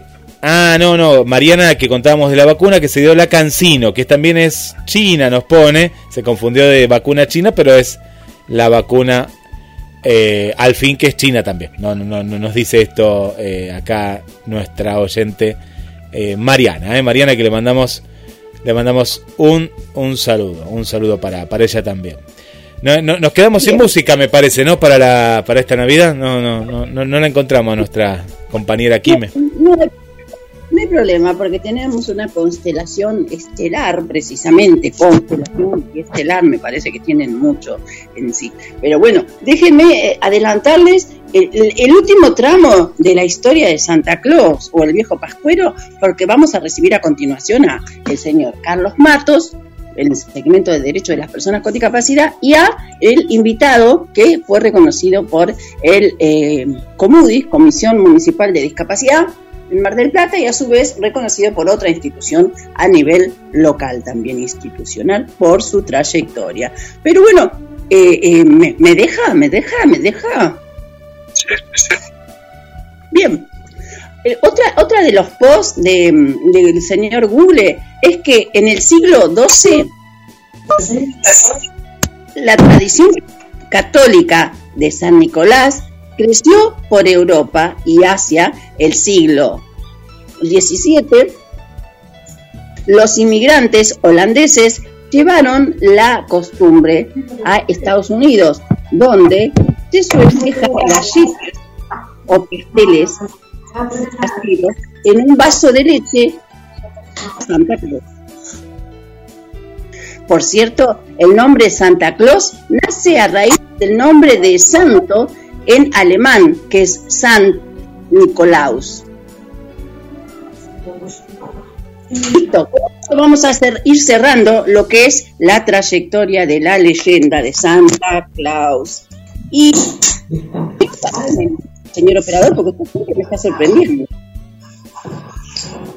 ¿Quién tenemos por aquí? Eh, acá a- vamos ¿Cómo a- andamos, Guillermo? Ahí está Carlos también, ya se sumó Carlos. Me parece que trajo una, una bandeja, ¿no? No sé qué habrá en la bandeja ahí que trajo, pero Sí, acá no, me estoy, estoy tomando, me estoy tomando un té verde en este momento, que me han, con maníes, que me han convidado, este, no estoy, no estoy en casa en este momento, estoy eh, haciendo de, de Santa Claus justamente, pero del Santa Claus finlandés, ¿eh? de color, de color azul, no, no el rojo Coca-Colero.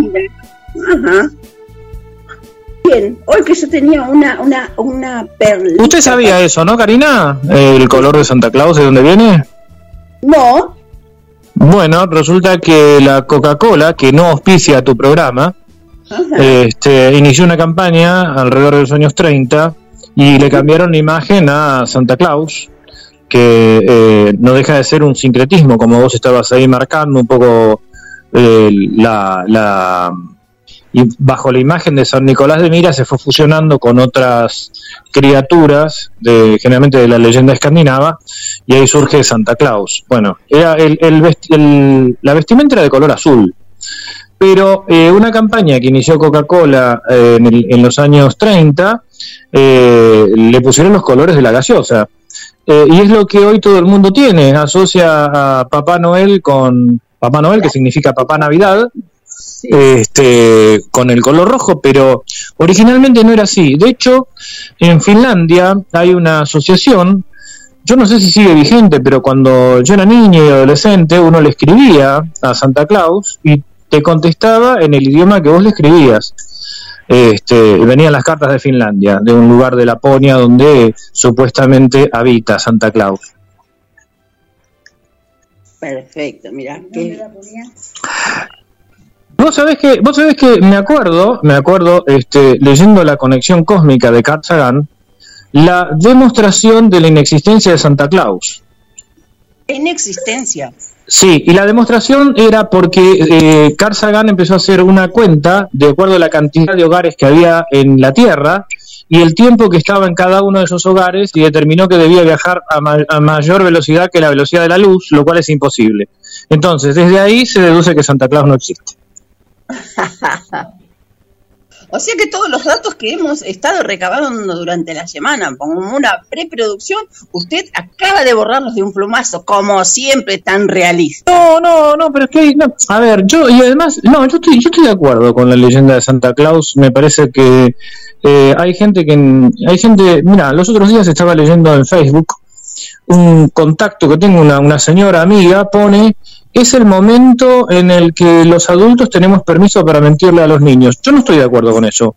Me parece realmente eh, de, una, un, enfoque muy burdo, porque me- eh, en realidad eh, está bueno cultivar eh, la diferencia entre las realidades históricas y simbólicas, y qué mejor que hacerlo desde niño. Además, eh, la primera cuestión iniciática, creo yo, y lo dice mucha otra gente, no es que lo crea yo solamente, es eh, cuando vos descubrís que de Santa Claus, ¿quién es Santa Claus? Entonces te das cuenta que hay realidades que son aparentes y otras realidades que son que van más allá de la apariencia. Me parece que es una gran este, eh, es una gran posibilidad para explicar cosas tales como el sentido figurado. Eh, yo creo que esta especie de, de ataque a lo, a, lo, a lo mágico tiene sus contras, ¿eh? Porque pone en lugar de lo mágico lo que no corresponde. Así que yo lo reivindico a Santa Claus, me parece que es válido. Perfecto. Una de las tradiciones que también tiene esta, esta mágica Navidad es eh, el hábito de compartir una mesa, de levantar una copa. Sí, totalmente. Un poco cercenada también por, por el tema del COVID, que dicen que no levantemos, no choquemos las copas en las, a las 12, sino que hagamos el gesto de salud. Bueno, yo te cuento, yo te cuento que a mí, a mí chocar las copas, por ser una persona ciega, siempre me resultó muy complicado. Yo prefiero el brindis, de, pero no por el COVID, ¿eh? sino porque siempre, tanto el 24 de la noche como el 31, terminaba volcándole la copa en la cabeza a alguno, este, o me pasaba de largo, no encontraba la, la copa de la, de la otra persona. Así que en ese sentido prefiero por ahí el brindis protocolar de levantar la copa y bajarla, pero por una cuestión de comodidad mía, porque pero no estoy en contra, porque más el, el chocar las copas, eh, el sentido es el sonido que tienen las copas, ¿no? Pero a mí siempre me resultó complicado. Ahora, yo tengo otra pregunta, ya que hablaste de Santa Claus. Eh, ¿Vos sabés de dónde viene esto de que la inocencia te valga el Día del Inocente? Que hay gente que dice que está mal porque nos estamos riendo de los niños que fueron ma- masacrados y demás. Mm, No, sé que es una parábola biblia de la Biblia. bueno, pero en realidad, en realidad esa es una distorsión eh, de cierta moralina religiosa, porque en realidad el que la inocencia te valga no es reírte de los niños, es reírte de Herodes. O sea, es, eh, es una costumbre que surge en, en la España de, del- de la Edad de Oro, en la, en la España en la que convivían las tres religiones, en Córdoba, este, que estaban las tres religiones abrámicas, ¿no? el judaísmo, el cristianismo y el islam, y el gastarle bromas a, eh, agregarle, a, a- a, mm, gastar bromas a, los demás no era reírse de los niños, sino reírse de Herodes, porque los Reyes Magos lo burlan, Herodes, viste que eh, Herodes, eh, los Reyes Magos se agarran por otro camino y Herodes se queda sin saber dónde están los niños, dónde está Jesús. Así que, te digo, viste, este, esa, esa es otra tradición que se, se, se repite y no se comprende muy bien de dónde viene. Sí, sí, que no es muy, muy chistosa. No, es chistosa, sí, porque la burla es hacia Herodes, no hacia los chicos. Este, es hacia Herodes. Sí, obviamente, no es, no es chistosa si las bromas son pesadas, ¿no? Pero hay algunas que están muy buenas. que nunca entendí yo cuando te decían, tenés roto y te pinche poroto y te pegaban en la nariz. Ah, no, no, eso yo tampoco, no, no, no, no, no. Eh, Eso es una tontería. Bueno, más allá de hoy usted con un verde en mate, vamos, yo tenía una, una, una especie de, una especie, bien, Escucho entrecortado, Karina. ¿escucha cortado? Sí, Ahora, a ver, ahí un poco mejor. Bien, la cultura vitivinícola, yo quería eh, compartirle un poco a la audiencia para, ya que empezamos el año, y tenemos real para eh, compartirles cómo se sirve eh, el vino tinto. Dice que para- aproximadamente debe servir unos 40 milímetros en vaso o copa, preferentemente copa, porque abovedada eh, conserva un poco más el, el- el aroma. Sí. Claro. Es un vino que va en copa, precisamente, y eh, usted sirve unos 40 cent- milímetros, 40 centímetros, 40 milímetros, lo huele. Beba algunos sorbos de vino antes de tomar la copa entera. El vino siempre tiene un mejor sabor cuando lo tomás a sorbos cortos. ¿eh? Sí, es verdad. Sí, Una vez una vez probado, siente el aroma del vino girando la copa para que quede más expuesto al aire. Esos son pequeños tips que fuimos Sí. brindando a lo largo del año. Y bueno, ahora veamos si eh, podemos darle el curso normal y considerado que debería tener este segmento. ¿Le parece a usted, señor Matos? Eh, Karina, Me parece bien, Car- no sé si- Carlos, Oye, eh, Karina, sí, ¿qué- sí, sí. ¿para eso lo trajimos a Sebastián Muso, para hablar de vino? ¿Está Sebastián ahí? Sí, Sí, sí, yo, yo contento, ¿eh? Y si, y si convidan el vino, mejor. No, es más, con Sebastián, con Sebastián hemos, hemos tomado algunos, algunos vinos y, y todo muy bien, ¿eh? Espectacular.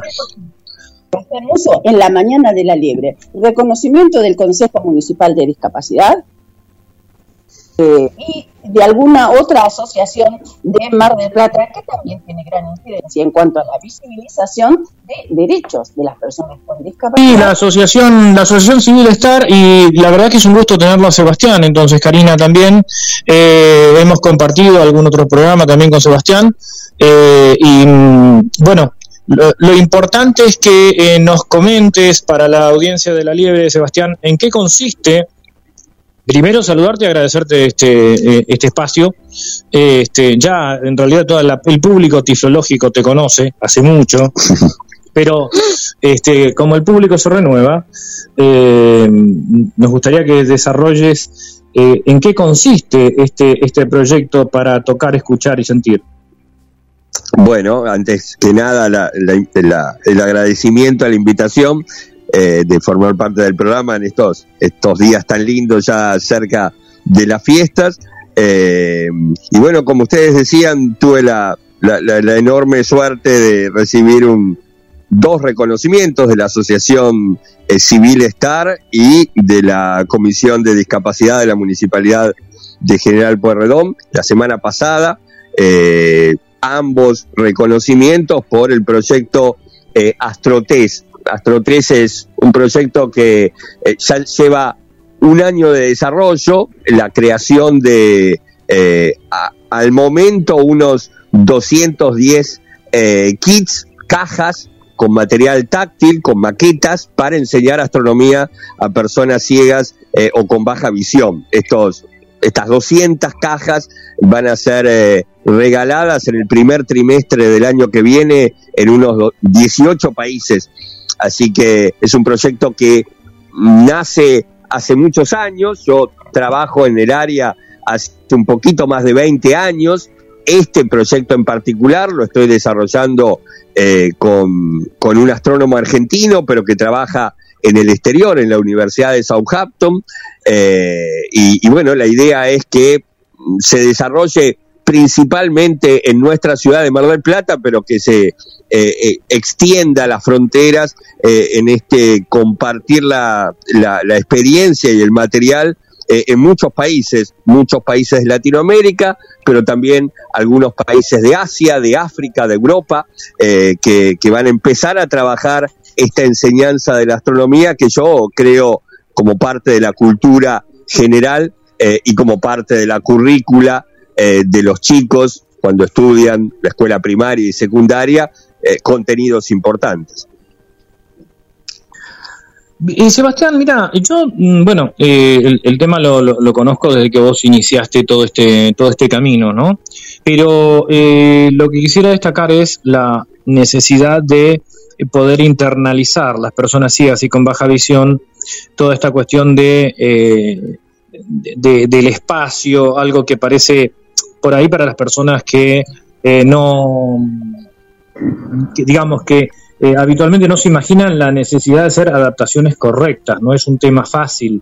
Este, lo hemos hablado con vos, hemos visto láminas internacionales que, bueno, por ahí con muy buena intención, pero que realmente dan una imagen muy este, distorsionada. Eh, ¿Por qué no nos contás un poco, cuando vos te acercás a, la temática, a mí me pareció espectacular, y lo hemos charlado con Karina, eh, esa adaptación, las bases de lo que debería ser un planetario para ciegos y a partir de ahí, cómo vos fuiste asociando y trazando analogías entre lo que es táctil y lo que es lo que es visual para poder llegar a este proyecto, ¿no? Porque esto en definitiva no deja de ser la culminación de más de 20 años de laburo. Sí, sí, de- está bien plantearlo de ese modo. Eh, yo arranqué con esto en 1999. Eh, yo participaba de un programa de radio. En aquel entonces vos eras el oyente de ese Sí, programa de radio. Éramos jóvenes en esa 80. época, che. Éramos chicos, sí. Y, y bueno, eh, el, el locutor del programa eh, se le ocurre una idea que a mí me pareció, la verdad, tan loca como apasionante, que era subir el volcán Lanín en la provincia de Neuquén con un grupo de entonces adolescentes ciegos de nacimiento todos ellos. Y, bueno, como formaba parte yo de ese grupo, del grupo de trabajo de la radio, eh, tuve mi primer acercamiento a, a las preguntas que podían hacer esos chicos cuando me preguntaron sobre cómo se veía el cielo nocturno, cómo eran las estrellas a la noche, cómo se podía observar un planeta, esas cosas que seguramente uno escucha en un grupo de, amigos, pero claramente ellos no tenían la, posibilidad de, de entenderlo. Eh, bueno, tuve que hacer la, primera adaptación para enseñar esos contenidos, elegí el sonido, elegí mm, representar los distintos brillos de las estrellas con diferentes volúmenes, con diferentes intensidades de sonido y los distintos colores con los que vemos las estrellas a la noche en tonos que iban de, de graves para las estrellas rojas a agudos para las estrellas que vemos eh, más cerca de- del color azul, ¿no? Eh, por supuesto, eh, los primeros talleres dados con, con- con estos sonidos y armados de forma muy, muy precaria, cuando fue cambiando también la tecnología a lo largo de los años, fui mutando un poquito al tacto y a la maqueta y a la representación de, de, distintos conceptos eh, con, con elementos táctiles y, y hoy por hoy mi trabajo es realmente mucho más táctil que, eh, que, que con, que con sonidos, ¿no? Pero, pero bueno, también tiene que ver con estos 20 años de desarrollo en la tecnología y hoy una impresora 3D nos permite, como por ejemplo para, el, para los kits eh, de AstroTest, eh, armar maquetas de galaxias, de mm, la estructura interna del Sol, eh, de cómo eh, son las características principales de tal o cual planeta, de poder tocar eh, mm, cráteres, valles y montañas en la Luna, eh, realmente de un modo muy diferente al que lo hubiéramos podido hacer en aquel 99. Sí, realmente este, eh, e- esta tecnología con la que no contábamos era prácticamente imposible hacer eh, em, ese tipo de adaptaciones. De hecho, para mí fue im- impresionante tocar eh, un globo lunar y un globo marciano. Eh, algo para los años 90, y te diría la- las primeras décadas del 2000, era imposible. Este, sin embargo, hoy realmente nos se nos acercó, como vos decías, ¿no? Este, el derecho al cielo. Sí, desgraciadamente a- acá yo casi que aprovecharía para, para hacer una denuncia, ¿no? En, en tanta cosa que gastamos dinero eh, lo- los Sí, países, perfecto. bueno, va- va- vamos a hablar eh, estrictamente del nuestro, que es el que por ahí nos importa en esta charla. Eh, una impresora 3D hoy eh, no es una herramienta millonaria y, y ciertamente cada una de las 120 escuelas de, de ciegos que hay en el país debería tener una. ¿no? Me parece una herramienta magnífica como para, ya no solo con la astronomía, que un, un chico pregunte cómo es un elefante y podamos decirle, mira, te lo imprimo para mañana, una, los monumentos, de, de un Sebastián, elefante. los monumentos históricos de cada ciudad. Por ejemplo, eh, eh, no sé, se me ocurre eh, eh, el monumento a la bandera, ¿no? Este, quienes viven en Rosario.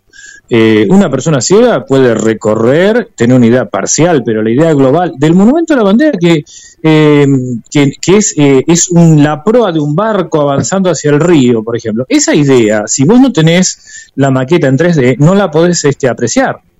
¿Te das cuenta? Desde luego, y, y, por ejemplo, cuando uno visita Rosario, eh, en, el, en el pequeñísimo museo que hay dentro de, de lo que sería ese mástil principal del monumento, eh, hay una maqueta tiflológica y, y uno puede tocar eh, esa maqueta del monumento. Desgraciadamente, no en todos los monumentos de nuestro Claro. país esa posibilidad. Sí, yo me, me enteré, me enteré de esa maqueta, o- cuando estuve en Rosario esa maqueta no existía, lamentablemente no, no, no lo pude ver, no la pude tocar, sé que está, este, pero, pero bueno, lo ponía a modo de ejemplo, porque esto como vos Claro. decís, en cada, en cada lugar, por ejemplo, el- cuando uno va al Museo de la Revolución, es decir, al, al Cabildo en Buenos Aires, debería uno poder contar con un cabildo en escala para poder tocar lo que el que ve está viendo, aunque parezca, valga la reiteración de palabras, ¿no?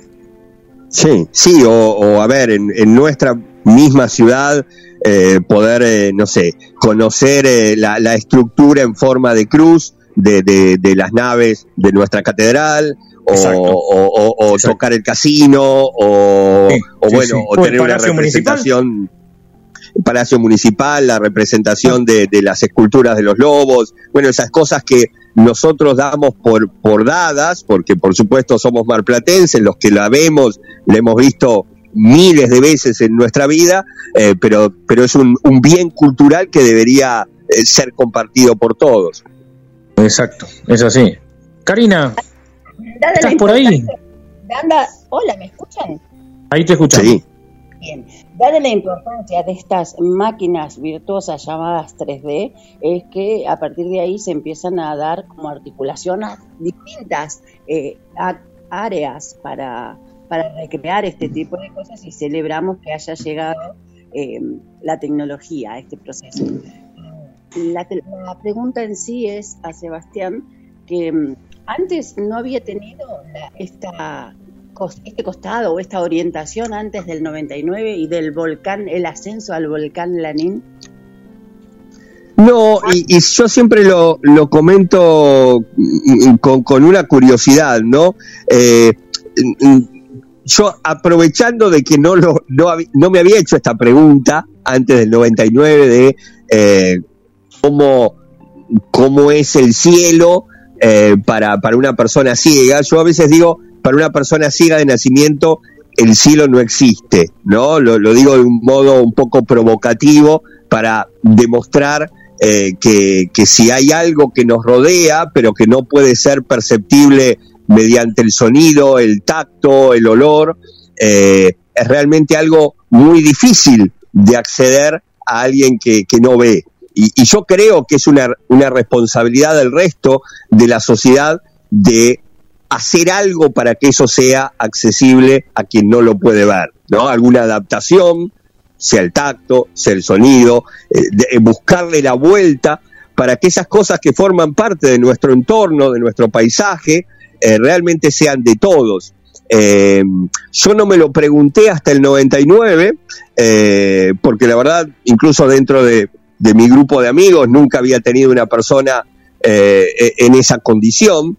Y seguramente muchas de las personas que pueden estar hasta escuchando este programa, eh, no, no, hay un montón de cosas que no por mal, pero no pueden ponerse en el lugar porque no lo han vivido, ¿no? Entonces, eh, está, y ahora hago otra salvedad, está muy bien eh, que más personas se involucren en estas adaptaciones y estaría muy bien también que eh, el grupo que va a ser beneficiario de estas actividades, digo, las personas ciegas o con baja visión, también nos enseñen al resto de la sociedad cuáles son sus dificultades de acceso al conocimiento, de algún modo exijan formar parte de esos conocimientos. Perfecto. A raíz de esto, Sebastián eh, ¿cuál, cuál, ¿cuándo es el calendario que indica la próxima actividad en la que podríamos participar? Bueno, a ver, la, pandemia la verdad no, nos complicó un montón, Karina, porque estas actividades justamente de, tener que estar todos muy cercanos, muy encima, eh, tocando una, misma pieza que se pasa de mano en mano, la verdad, este año y medio, un poco el proyecto de Astrotest eh, nació por eso, ¿no? Bueno, no puedo dar los talleres que yo doy hace 20 años, eh, vamos a armar material para que pueda repartirse cuando todo esto pase. Ojalá eh, en este 2022 las cosas con, con la pandemia del coronavirus estén más aliviadas y podamos hacer eh, estos talleres que, bueno, Carlos eh, me ha ayudado en muchos de ellos, en Humasdeca, en la Biblioteca Parlante, ojalá los podamos volver a reeditar, ¿no? Por supuesto que sí, ojalá que así sea, Quiero- pero por sobre todas las cosas queremos ser parte de esa agenda que lo comenta y acá lo difundiremos. Ojalá, ojalá que sí, ojalá que sea pronto. Eh, yo he estado armando otras temáticas. Cabe decir también que armar un taller eh, mm, para, para personas ciegas no es tan fácil como armar eh, otro tipo de talleres donde por ahí uno agarra, no sé, 20 fotos de internet, arma una presentación PowerPoint y ya tiene el taller. Acá justamente hay que producir maquetas, hay que producir material. Eh, he estado armando eh, eh, material para talleres diferentes a los que hemos eh, tenido en los últimos años y ojalá se dé la oportunidad de, de dictarlos muy pronto. Y sobre todo eh, tener este, esto en mente de la renovación de las maquetas y una visión diferente en cada exposición, porque reconozcamos que mantener activa la curiosidad de, innata de Carlos Matos después de tiempo debe ser complejo. Ahí, yo, yo la verdad, a ver, queda, queda hasta medio feo eh, decirlo frente a él, ¿no? Pero mm, eh, yo, yo agradezco muchísimo que alguna vez cuando estaba en el programa de Radio S eh, me haya eh, llamado por teléfono Carlos y que hayamos eh, generado una amistad desde ese entonces, ¿no? Yo cada cosa que, que, voy pensando para estas actividades, Carlos es casi el primero en acercarse a ese material, en testearlo, en decirme esto sirve, eh, esto no sirve, eh, en hacerme una, una crítica sincera o, o, entusiasmarme con que realmente puede funcionar. Eh, Carlos es, además de un amigo personal, una de las de las personas más cultas que yo conozco y la verdad lo, lo que él dice yo le, le presto muchísima atención. Eh, Se- Sebastián, no voy a poder salir por la puerta ahora. Este, de- de- no, pero hablando realmente en serio, eh, eh, no digo que no hayamos estado hablando en serio hasta recién, pero digo, eh, cuando se dio esa posibilidad, creo que, y lo conversábamos con vos, con otra gente del Centro de Estudios Astronómicos, me parece que la astronomía nos vuelve a la infancia, cosas que por lo menos eh, nuestra generación, mi generación, todos queríamos ser astronautas. Eh, yo creo que el- el siempre recuerdo esto, ¿no? Como cuando me preguntaban a los cinco años qué quería hacer, yo quería ser astronauta. Eh, y, y el hecho de haber perdido la visión a los siete años, aunque parezca una cosa difícil de explicar, para mí fue una toma de conciencia muy grande a una, a una edad muy temprana que nunca iba a ser astronauta. Entonces, no sé, a lo mejor si hubiera visto jamás lo hubiera sido tampoco, pero digo, eh, es una, una crisis muy fuerte. Y entonces también después cuando eh, se dieron los congresos de astronomía acá y empezar a trabajar con, con material, de alguna manera fue volver a las fuentes y, y- y al contrario, yo, yo estoy agradecido de que me hayas eh, vos este, incorporado a tu equipo y haber podido compartir aquellos congresos y también algunas observaciones eh, y bueno, todo, todo eso que se genera ¿no? a partir de, de, la cuestión de la astronomía accesible que tiene que ver con la cultura general, ¿no? Como siempre marcás, la madre de las ciencias, este, y que no, no tiene por qué ser ajena a las personas ciegas. Y todo ese desafío de lo que era explicar, por ejemplo, las constelaciones, que siendo la- una constelación una especie de test proyectivo a gran escala, ¿cómo, cómo explicar esas cosas? Creo que es todo un desafío eh, epistemológico, que está muy bueno poder, eh, poder avanzar sobre eso. Así que más allá de, de- la cuestión que nos une en cuanto a este interés, bueno, con, con Sebastián somos prácticamente hermanos, ¿no? Hemos venido compartiendo toda esta, eh, eh, eh, todo esto. Sebastián se reía mucho cuando en los cursos de astronomía este, escuchaba cómo Nati me explicaba, me dice, ¿te acordás de tal color? Bueno, lo que está mostrando Sebastián es más o menos así, hacía toda esa recombinación de, de- de experiencias y, y además tengo que decir que Sebastián es muy descriptivo. ¿no? Este, es decir, que maneja perfectamente los, los parámetros de accesibilidad comunicativa, cosa que es, es importante.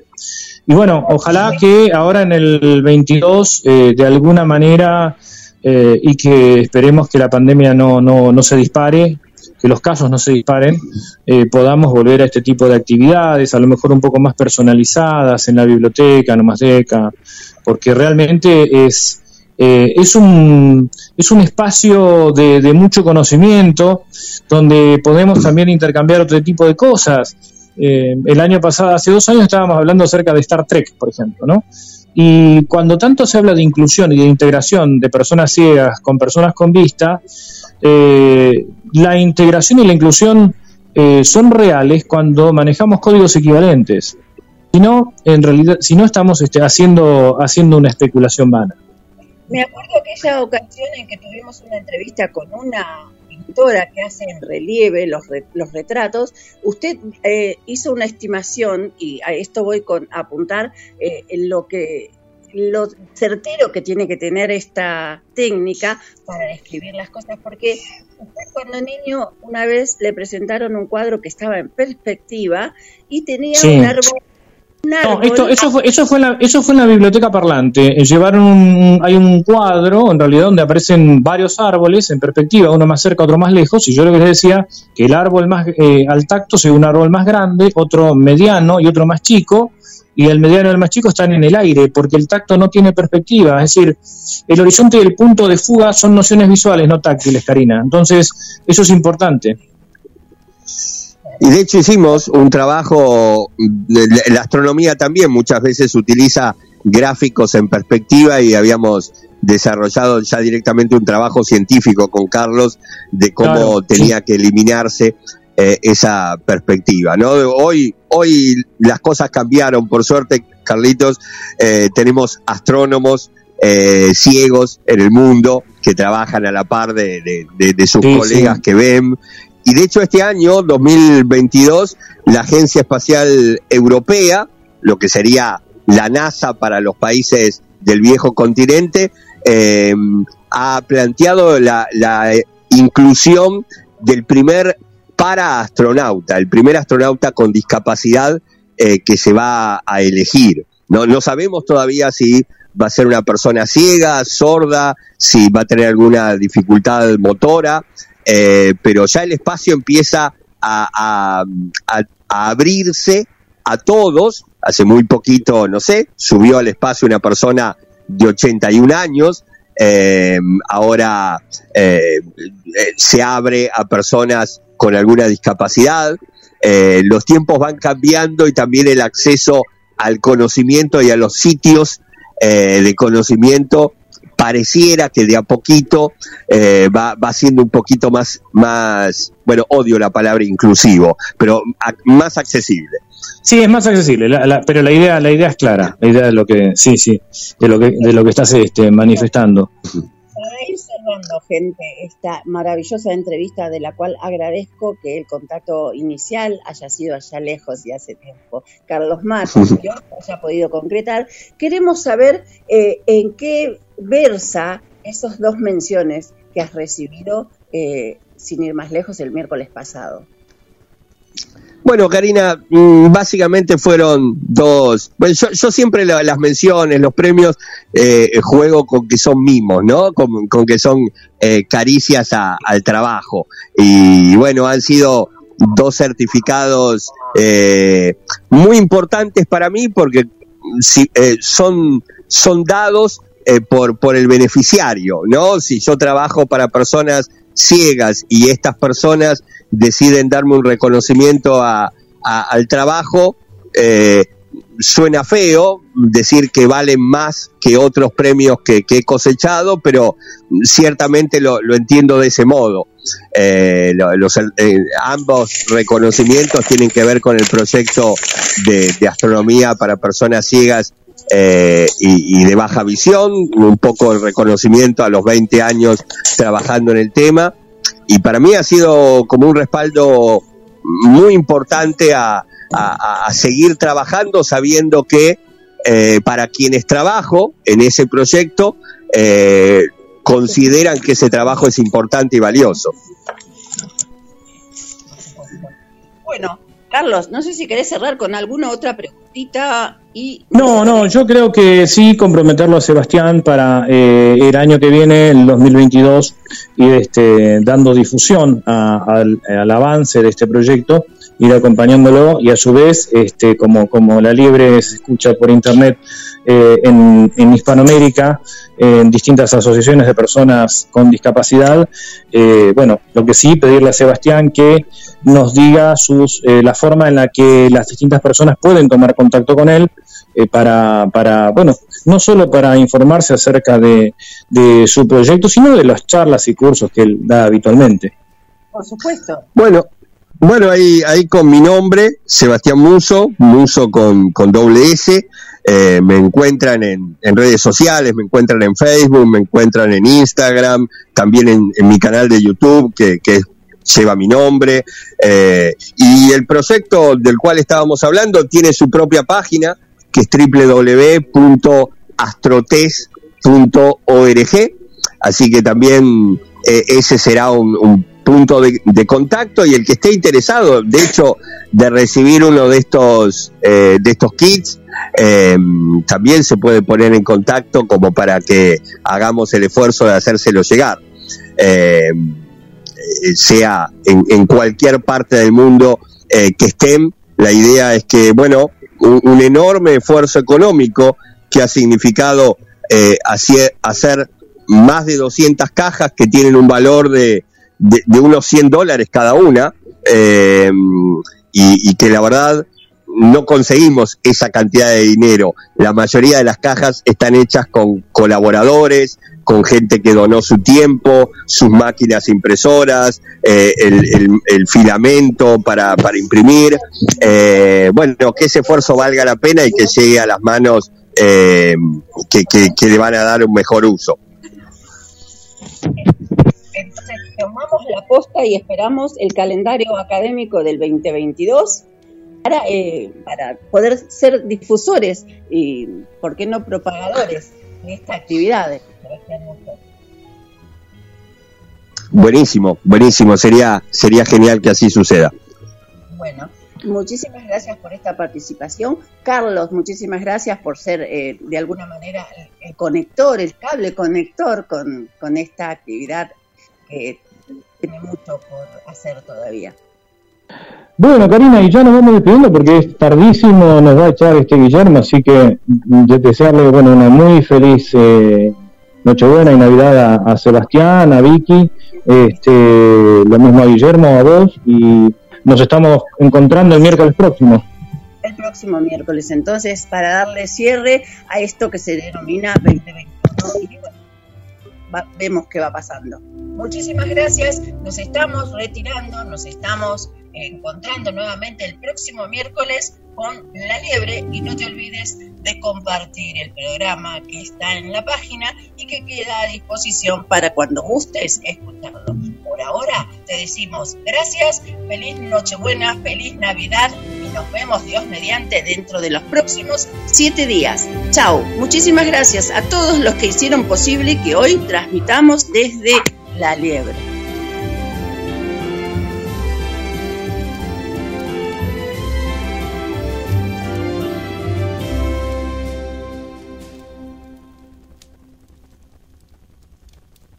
Únete a el equipo de GDS Radio HD 223 448 4637. Somos un equipo. GDS, la radio que nos une. Radio que buscabas. www.gdsradio.com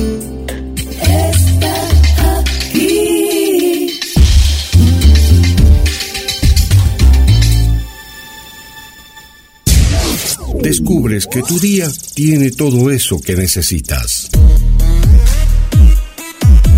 Entonces, quédate en esta estación. GDS Radio Mar del Plata, la radio que nos une.